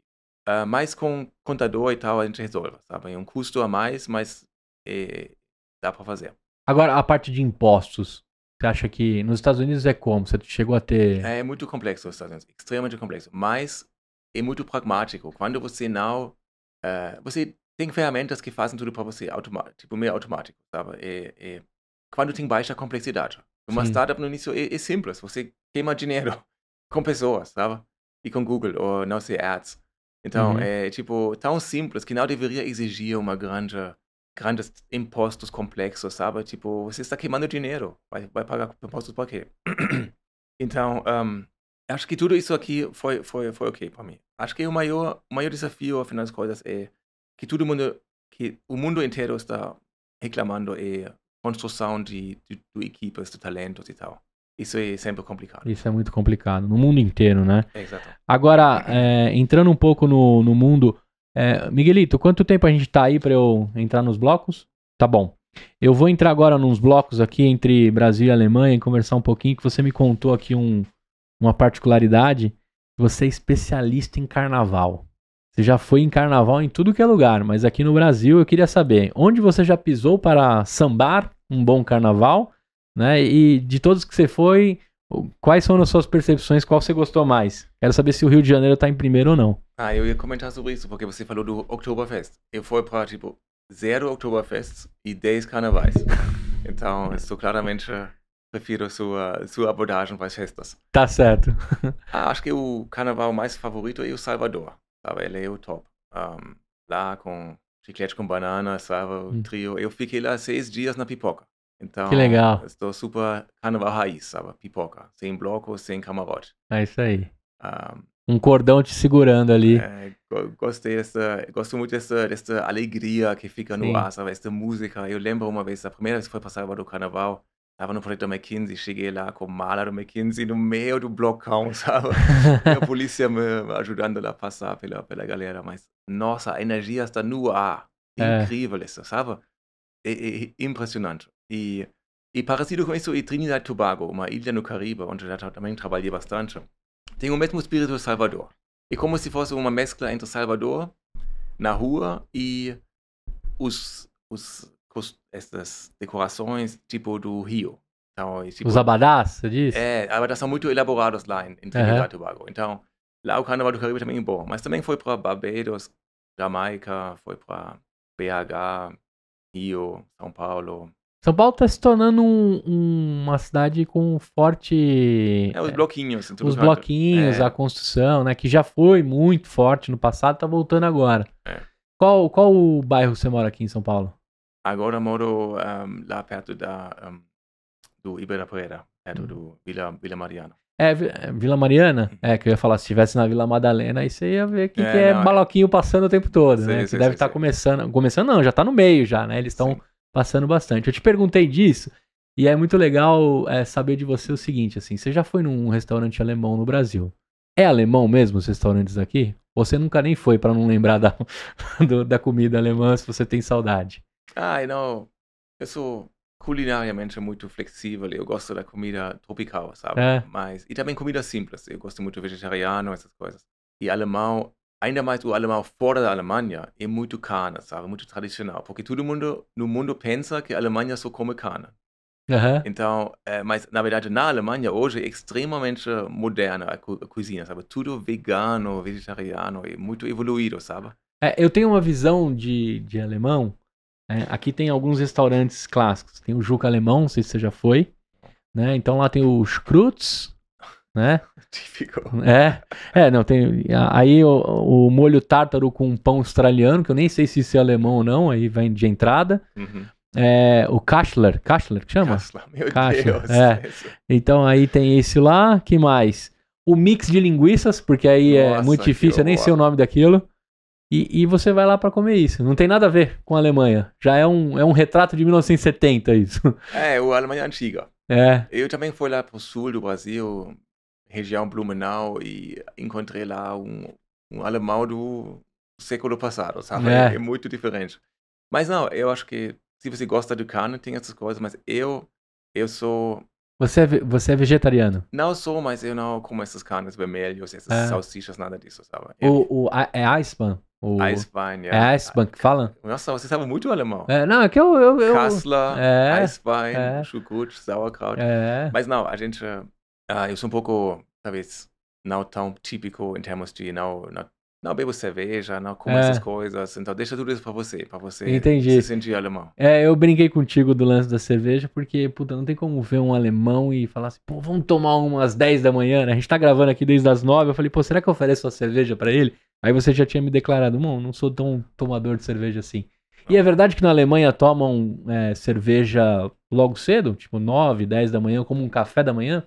Não posso negar que essa, é? essa existe. Mas não, é tipo comum, sabe? Mas tem em frente da casa dos meus pais uma, um quiosque na rua, sabe? E quando. Que legal. Quando eu chegar lá com amigos estrangeiros, estão levando susto, tá? Tipo, um povo lá, no gelo do, do inverno, tipo, no, no gelo mesmo, fica lá fora do quiosque tomando cerveja, que a cerveja até não é tão frio, sabe? Na Alemanha. É, é. Uma cerveja quente no frio às 10 da manhã, sabe? Isso acontece. Agora, outra coisa que eu ia te perguntar, assim, a Alemanha, ela tem, pelo menos eu tenho essa ótica, que na Alemanha existe muito do lance artesanal da construção. As Uhum. micro cervejarias, Sim. né? E aí eu queria cair também no lance de- desse trabalho artesanal que também dá seguimento a, um- a alguns sobrenomes, né? O Schumacher que a gente falou, que você me Uhum. ensinou que é o, o sapateiro, né? O profissional de sapato. O Miller, que é o da farinha, Sim. né? É, onde que eu quero chegar com isso?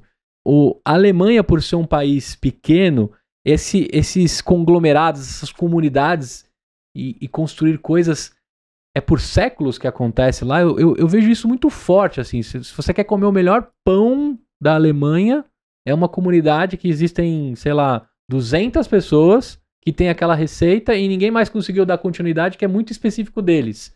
É isso mesmo a ótica que eu tenho ou tá errado, assim?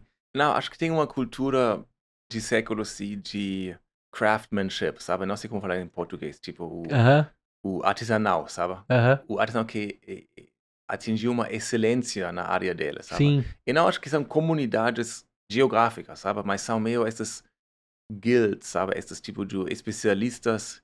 Ainda mais essas coisas artesanal manuais, sabe? Tipo Sim. o cara que faz umas pão, sim, ou cerveja. Mas cerveja já, já- já são empresas, sabe? São empresas médias, pequenas, nem micro, microbreweries, mas são mais essas empresas já super tradicionais. Tem uma empresa lá em Bavária, que, uh, Weinstefan, que faz uma cerveja desde o ano mil, sim. 1050. aham, Então, uma, uma empresa do mil anos, sabe? sim, sim. Ah, isso existe. Mas eu gosto disso muito, porque tem esta, uma perfeição, sabe? Uma procura da perfeição das coisas, que eu admiro na, nesses artesanais a- alemães. Que também tem um pouco... Americanos já são mais pragmáticos. Eles não têm esse mesmo perfeccionismo, eu acho, em geral. Eles são muito mais pragmáticos e melhor no marketing. Ah, é, sim. Tanto é que, né, lógico, a gente não vai entrar num assunto de cerveja aqui, mas pra você ter uma noção, a, a- eu- esse eu não vou saber a fa- fazer a pronúncia, que é a lei da pureza alemã. Sim. Heiligengebot, né? Reinheitsgebot. Isso. É. A lei da pureza alemã, Sim. os americanos destroem ela e Isso. usam isso como um- um- uma bandeira, assim, é que a gente, né, destrói a lei da pureza alemã e a gente enfia lúpulo, a gente enfia, né, frutas e faz um negócio mais maluco. E vende super bem, né, porque o Sim. americano faz isso muito bem, Exato. né, o show business deles é pra tudo. Eu te perguntei isso porque é curioso, quando eu descobri que os sobrenomes tinham esse, esse lance da especialidade do cara, porque se você perguntar pra mim assim, onde tem a melhor receita de alguma coisa, eu falo, cara, cara, com certeza tem na Alemanha alguém que faz uma receita perfeita de alguma coisa, Uhum. né? E ninguém muda. Não, não, não é aqui no Brasil que é três colheres de sopa e a minha mãe manda uma meia ali que ela fala que é a receita dela. Lá é três colheres de sopa mesmo. Se você quiser reproduzir, né, a receita de um de um de uma comida no caso, mas eu tô dizendo de qualquer outra coisa. Uhum. Até mesmo a gente tem aqui, pelo menos eu tô falando com a minha ótica, Gustavo, 35 anos, que se você quer uma engenharia de carro, é Volkswagen. A gente tem bem forte isso. Uhum. Pelo menos o que foi construído no Brasil. Sim. Né? A minha ótica que eu tenho, tanto é que o, o Gol, o, nem sei se tem Gol na Alemanha, né? Mas é, foi o, o, o veículo mais vendido durante anos É, aqui. né? E se você for olhar a engenharia do Gol e quantos param na mecânica, é baixíssimo, né? Porque a engenharia do negócio é bem feita. Aí a estética é outro assunto, né? Ah, mas você tem carros lindos também. Olha os Porsches. É, então. Tem alguns lindos carros lá. Sim, isso que eu ia também. falar. Porque aí eu queria fazer um paralelo que é assim, se eu fosse contratar bons programadores, bons engenheiros, alemão. Bons designers, talvez não. Ah, acho que não concordo com você. Não concordo, muito Não. bem. É. Porque, eh, na verdade, eu não sei se eu contrataria muitos alemães, mas eh, por outros motivos. Mas, ahm, não, acho que a Alemanha tem uma, um, uma realmente uma história de design incrível. É. Industrial Design, desde o Bauhaus e outros, tem muito, tipo, os carros alemães, tipo, são bem desenhados. Eu acho Porsche, Mercedes, Audi são lindos, sabe? Sim, sim. Eu acho Não, todos eles. E também, o, olhando no, no mundo dos, das casas, sabe? Tipo, uh, electro, do, domest, como chama? Eletrodomésticos? Eletrodomésticos? É, tipo, freezers, coisas, sabe? Tudo isso. Tem várias marcas eh, tops Ah, sim, do sim, luxo sim, sim, da. Alemanha, sabe? Que são desenhados com tudo perfeição. Eu sempre falei isso para os americanos também, tipo, o, como chama? Light switch. para ligar a luz, como chama isso? É o espelho de luz ali, né? O... É, o botão para. Aham. Como chama isso? Ah, agora você me pegou. É, o interruptor de luz, o espelho de luz. É. Fala português? É, é, é, Interruptor de luz, ok. é, Mas interruptor de luz. olha como ele é feio, sabe? Ele- Aham. Na Alemanha você tem ela tipo grande, quadrado, redondo, para você nunca eh, bater ele errado, sabe? Ele é algum engenheiro um, e um designer juntos aperfeiçoaram essa, Entendi, essa entendi. E no, em Nova York, nos condomínios do luxo, eles colocam esses botões feios lá, sabe? Porque é um condomínio multimilionário, mas um botão feio. Na Alemanha, numa casa mais humilde, teria um botão lindo, Entendi. optimizado, sabe? Quando você fecha a porta do Mercedes-Benz, sabe? Ele tem um som, clique, sabe? É, sim, isso é Algum verdade. engenheiro ficou lá desenhando o som e a experiência táctil de uma, de uma porta de um carro, sabe? Sim. Então tem muito esse perfeccionismo que, que é legal. Só que, do outro lado, sendo realista, a Alemanha não se virou bem no mundo digital. Sabe? A gente tem uma tradição de coisas eh, tangíveis, mas digital não. Olha, todos os digitais vêm dos Estados Unidos. É. Nenhuma empresa grande sai da Alemanha. É, eu, eu tenho a sensação que o chão de fábrica que a gente chama aqui, Isso. o chão de fábrica alemão é forte e sempre vai ser. Sempre não. Talvez China vai tomar É, é. controle disso. É, então, mas- mas, aí o. É forte, sim. Mas aí o perfeccionismo e as coisas que a gente tava falando, a gente tirou do assunto. Talvez Sim. eles ganhem o chão por volume. Mas com Né? tempo, com o tempo eles também vão se nivelar, sabe? Ah, sim, sim, mas eu acho que tá longe da qualidade. Não é porque você é um Sim. alemão que tá aqui na minha frente, mas, cara, eu vou falar, se eu, se eu for comprar algo alemão que eu sei que não vai dar problema, que vai ser perpétuo na minha casa, eu compro alemão. Eu não compro chinês, apesar que o mundo todo é chinês. E também o, o japonês é muito bom também. O japonês é muito bom também, é. né? Inclusive videogame, então os chineses são maravilhosos.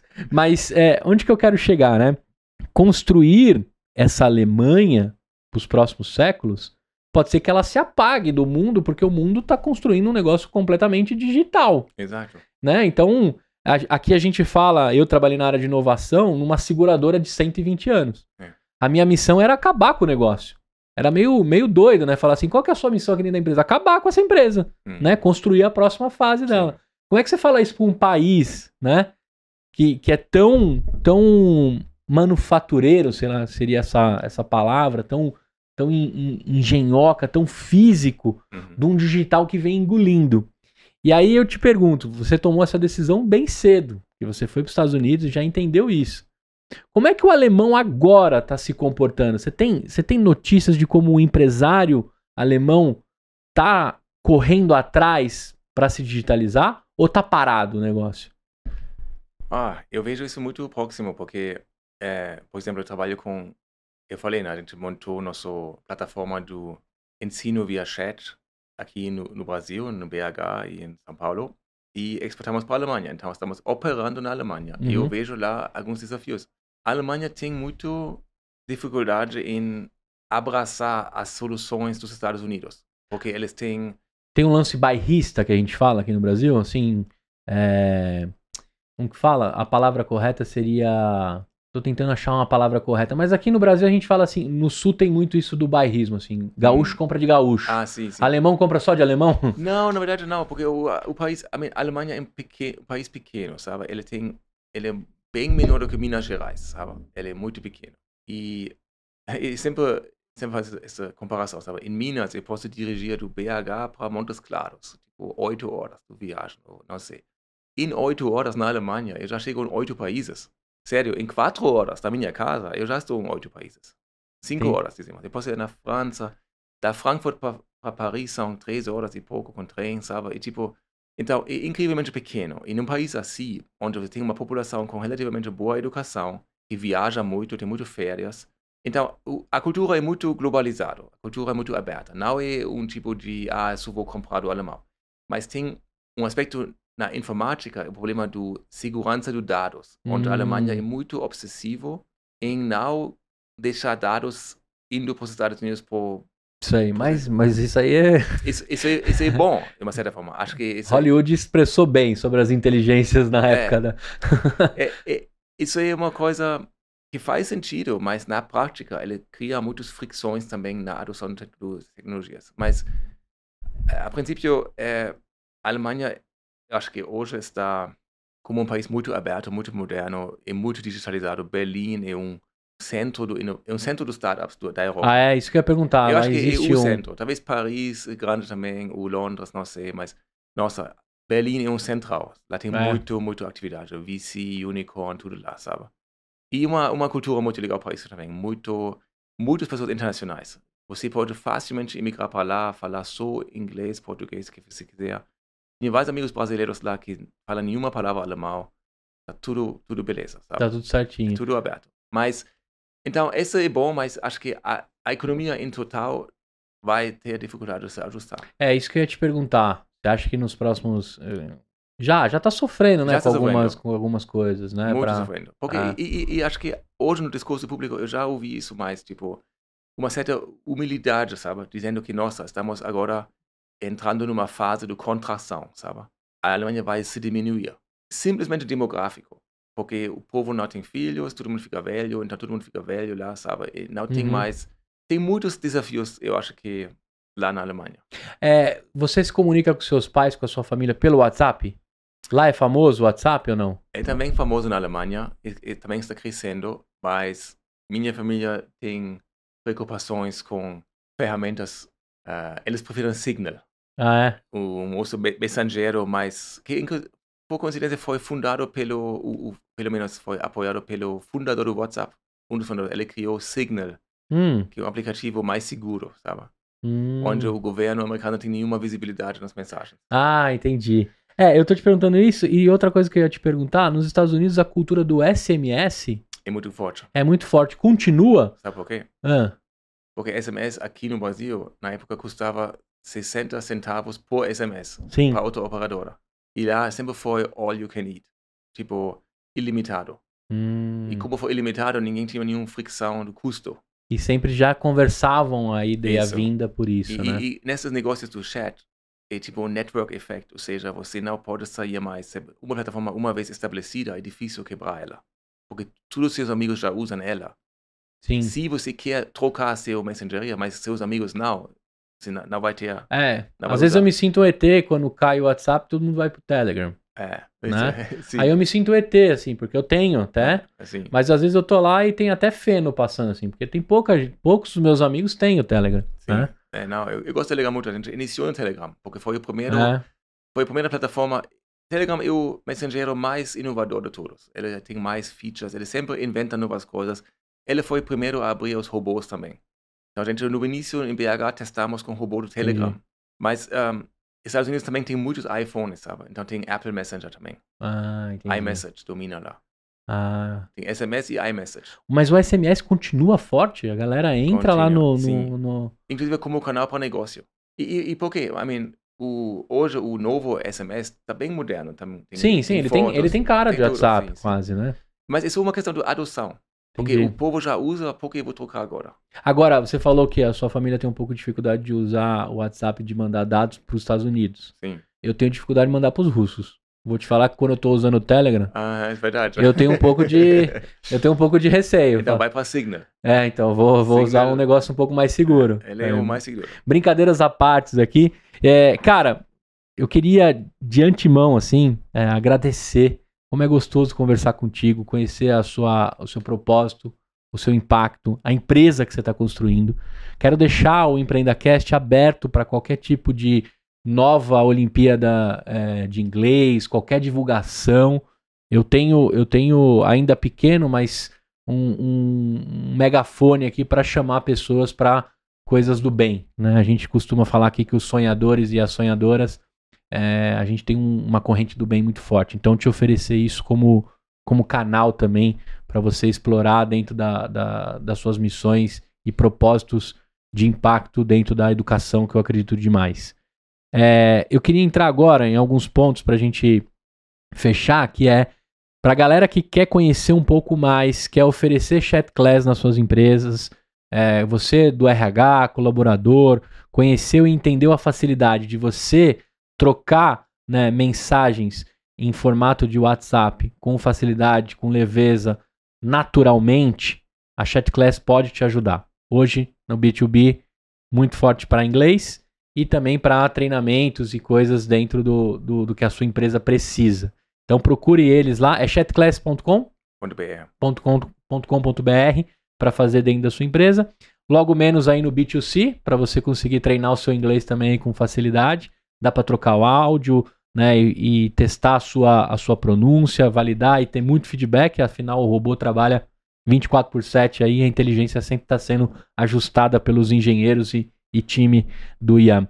Agora eu queria te falar o seguinte: se você fosse pegar dessa sua trajetória, né, até hoje aqui no Brasil, morando ali perto do Ibirapuera, é, e conhecendo um pouquinho do, do recorte do Brasil, né, se bem que você está numa grande metrópole, São Paulo é bem diferente de, de vários outros pontos, e, e, e, tão legal e tão gostosa quanto todos os restos do Brasil. Né? acabei de voltar de Maceió, que é maravilhoso também, recomendo que você conheça Maceió e o Carnaval de Maceió.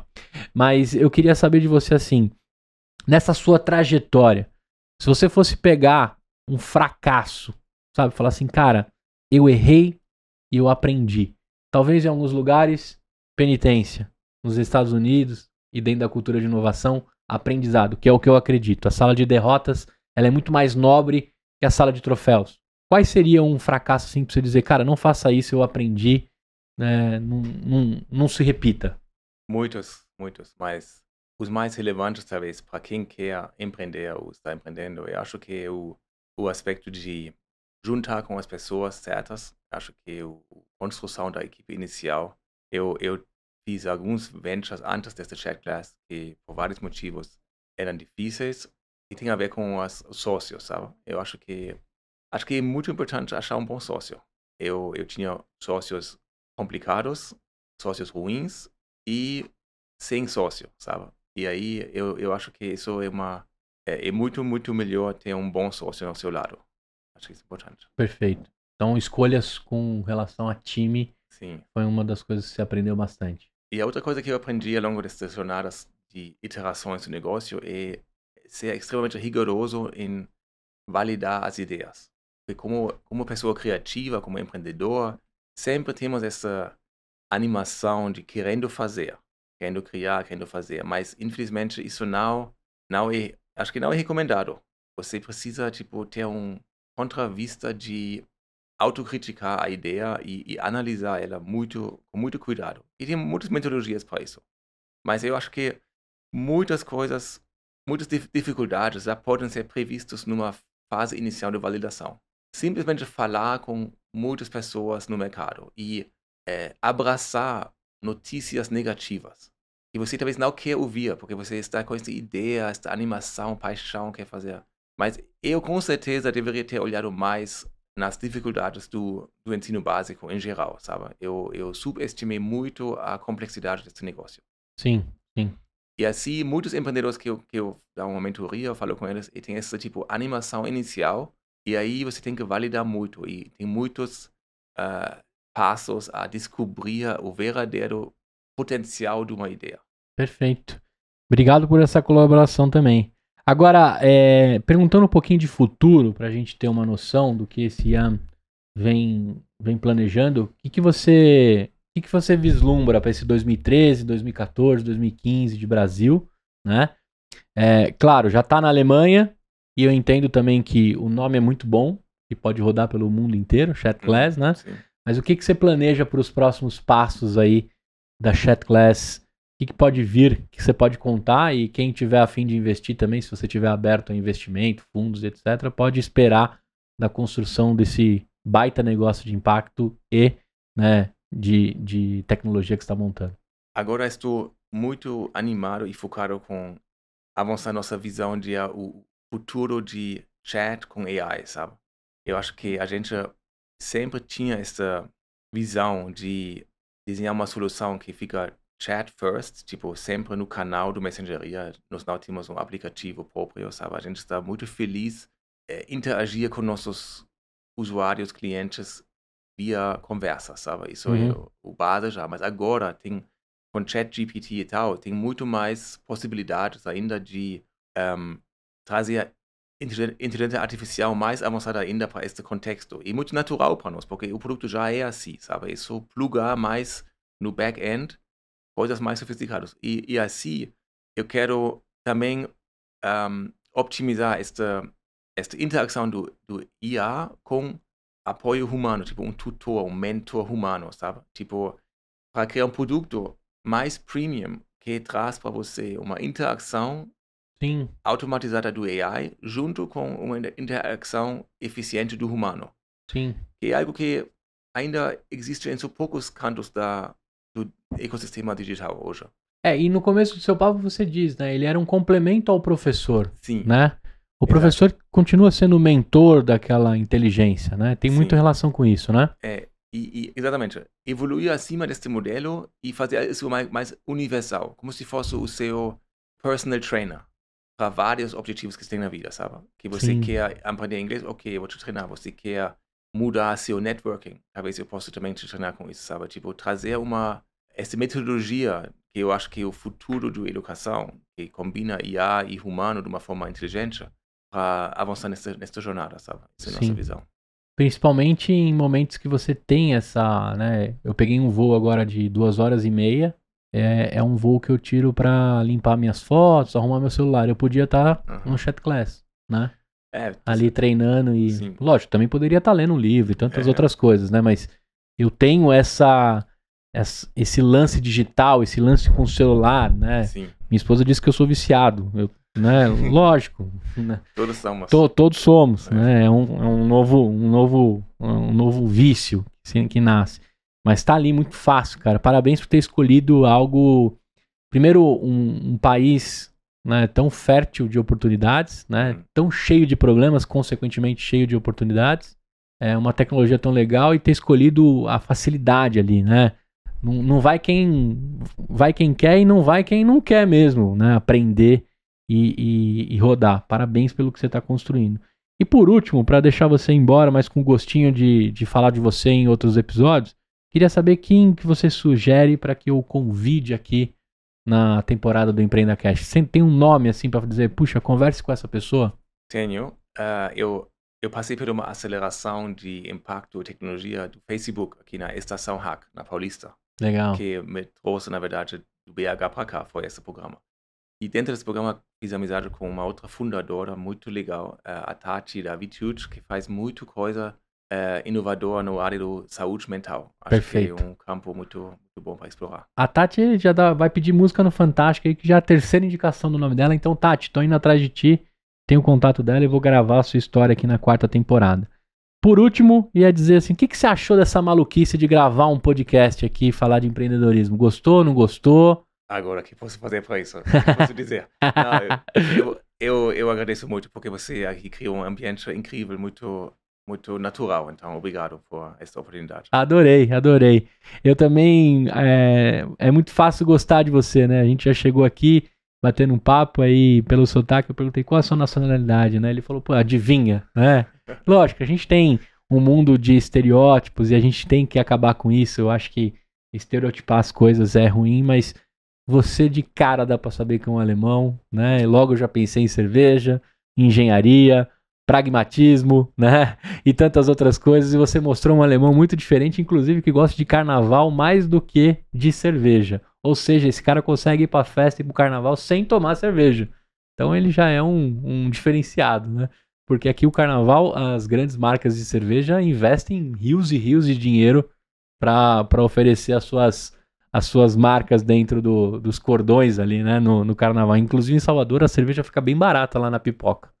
Faz parte da estratégia das marcas, né? Então conhecemos aqui um alemão amante do, do carnaval também e desse país. Agora, por último e não menos importante, de tudo que você viveu nesse país, pode ser uma coisa qualquer, aleatória. O que você mais gosta do Brasil até o momento, assim, se dizer assim, cara, se tem uma coisa, se um dia eu voltar para Alemanha rico, né, e vou lá causar mais impacto na Alemanha, mas sentirei saudades do Brasil, o que seria? Nossa, eu gosto muito da Movuca. É, Muvuca, a palavra seria essa. É, passear na Paulista, sabe, no meio da, do dia com pessoa correndo. Adoro o people watching do Brasil, sabe? Esse tipo de diversidade das pessoas e a energia positiva, alegre que você tem, sim, sabe? sim. que a Alemanha é muito mais vazio, sabe? Tem menos pessoas, menos muvuca. E o povo está mais preocupado com as coisas. Aqui simplesmente uma felicidade natural. que obviamente tem muitos desafios para todo mundo, mas mesmo assim você vai lá para a rua e tem uma alegria, uma energia positiva. Sim. Adoro isso. Que legal. E o clima também ajuda, né? E o carnaval é um parte extremo disso, com a música, axé, alegre, sabe? Mas a princípio, muvuca da rua do Brasil. Adoro isso. Muito bom. Adorei. Espero que você tenha gostado desse episódio com esse cara aqui na mesa.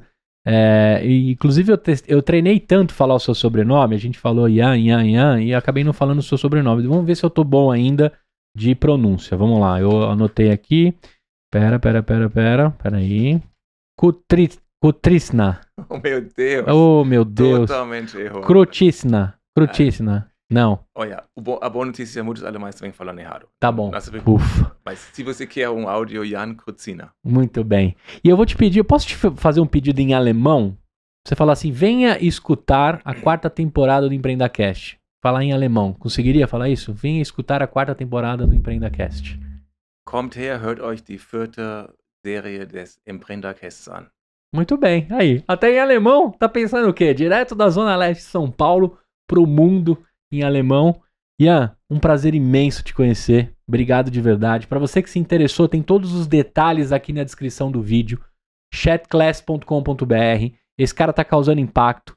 Se você quer ajudar, se você gostou do que esse cara tá criando, tem sinergia, tem business para fazer, cola nele lá. Sempre é bem-vindo para causar mais impacto. Esse continente aqui é muito grande, né? Esse país é imenso. A educação precisa de uma disrupção. Eu acredito muito nisso. Tenho aqui a- o prazer de conversar com um cara que está ali fazendo parte da sua missão. Né? Só que isso é muito grande. Ele não vai conseguir sozinho, ele precisa de mais gente. Então, se você está pensando em empreender em educação, se joga, se enfia nesse mundo. A gente precisa de gente mais educada, mais construída, mais instruída para mudar esse país, mudar os rumos e novos empreendedores, novas empreendedoras aparecendo de tudo isso. As edutechs aí, eu queria que fosse uma enxurrada de edutechs aqui nesse país. Espero que você tenha gostado, todos os detalhes na descrição. Segue meu canal. Se você veio pela rede da- do Ian, eu tenho aqui um- praticamente um MBA gravado com mais de 350 episódios com empreendedores e empreendedoras dos mais malucos níveis, histórias e o que você possa conhecer aqui. Sempre num papo gostoso, num papo cabeça e com muita perfeição aqui de histórias como a do Ian. Ian, pode dar um tchau pra galera nesse vídeo aí e a gente se vê na próxima. Tchau. Tchau, obrigado, galera. Tchau!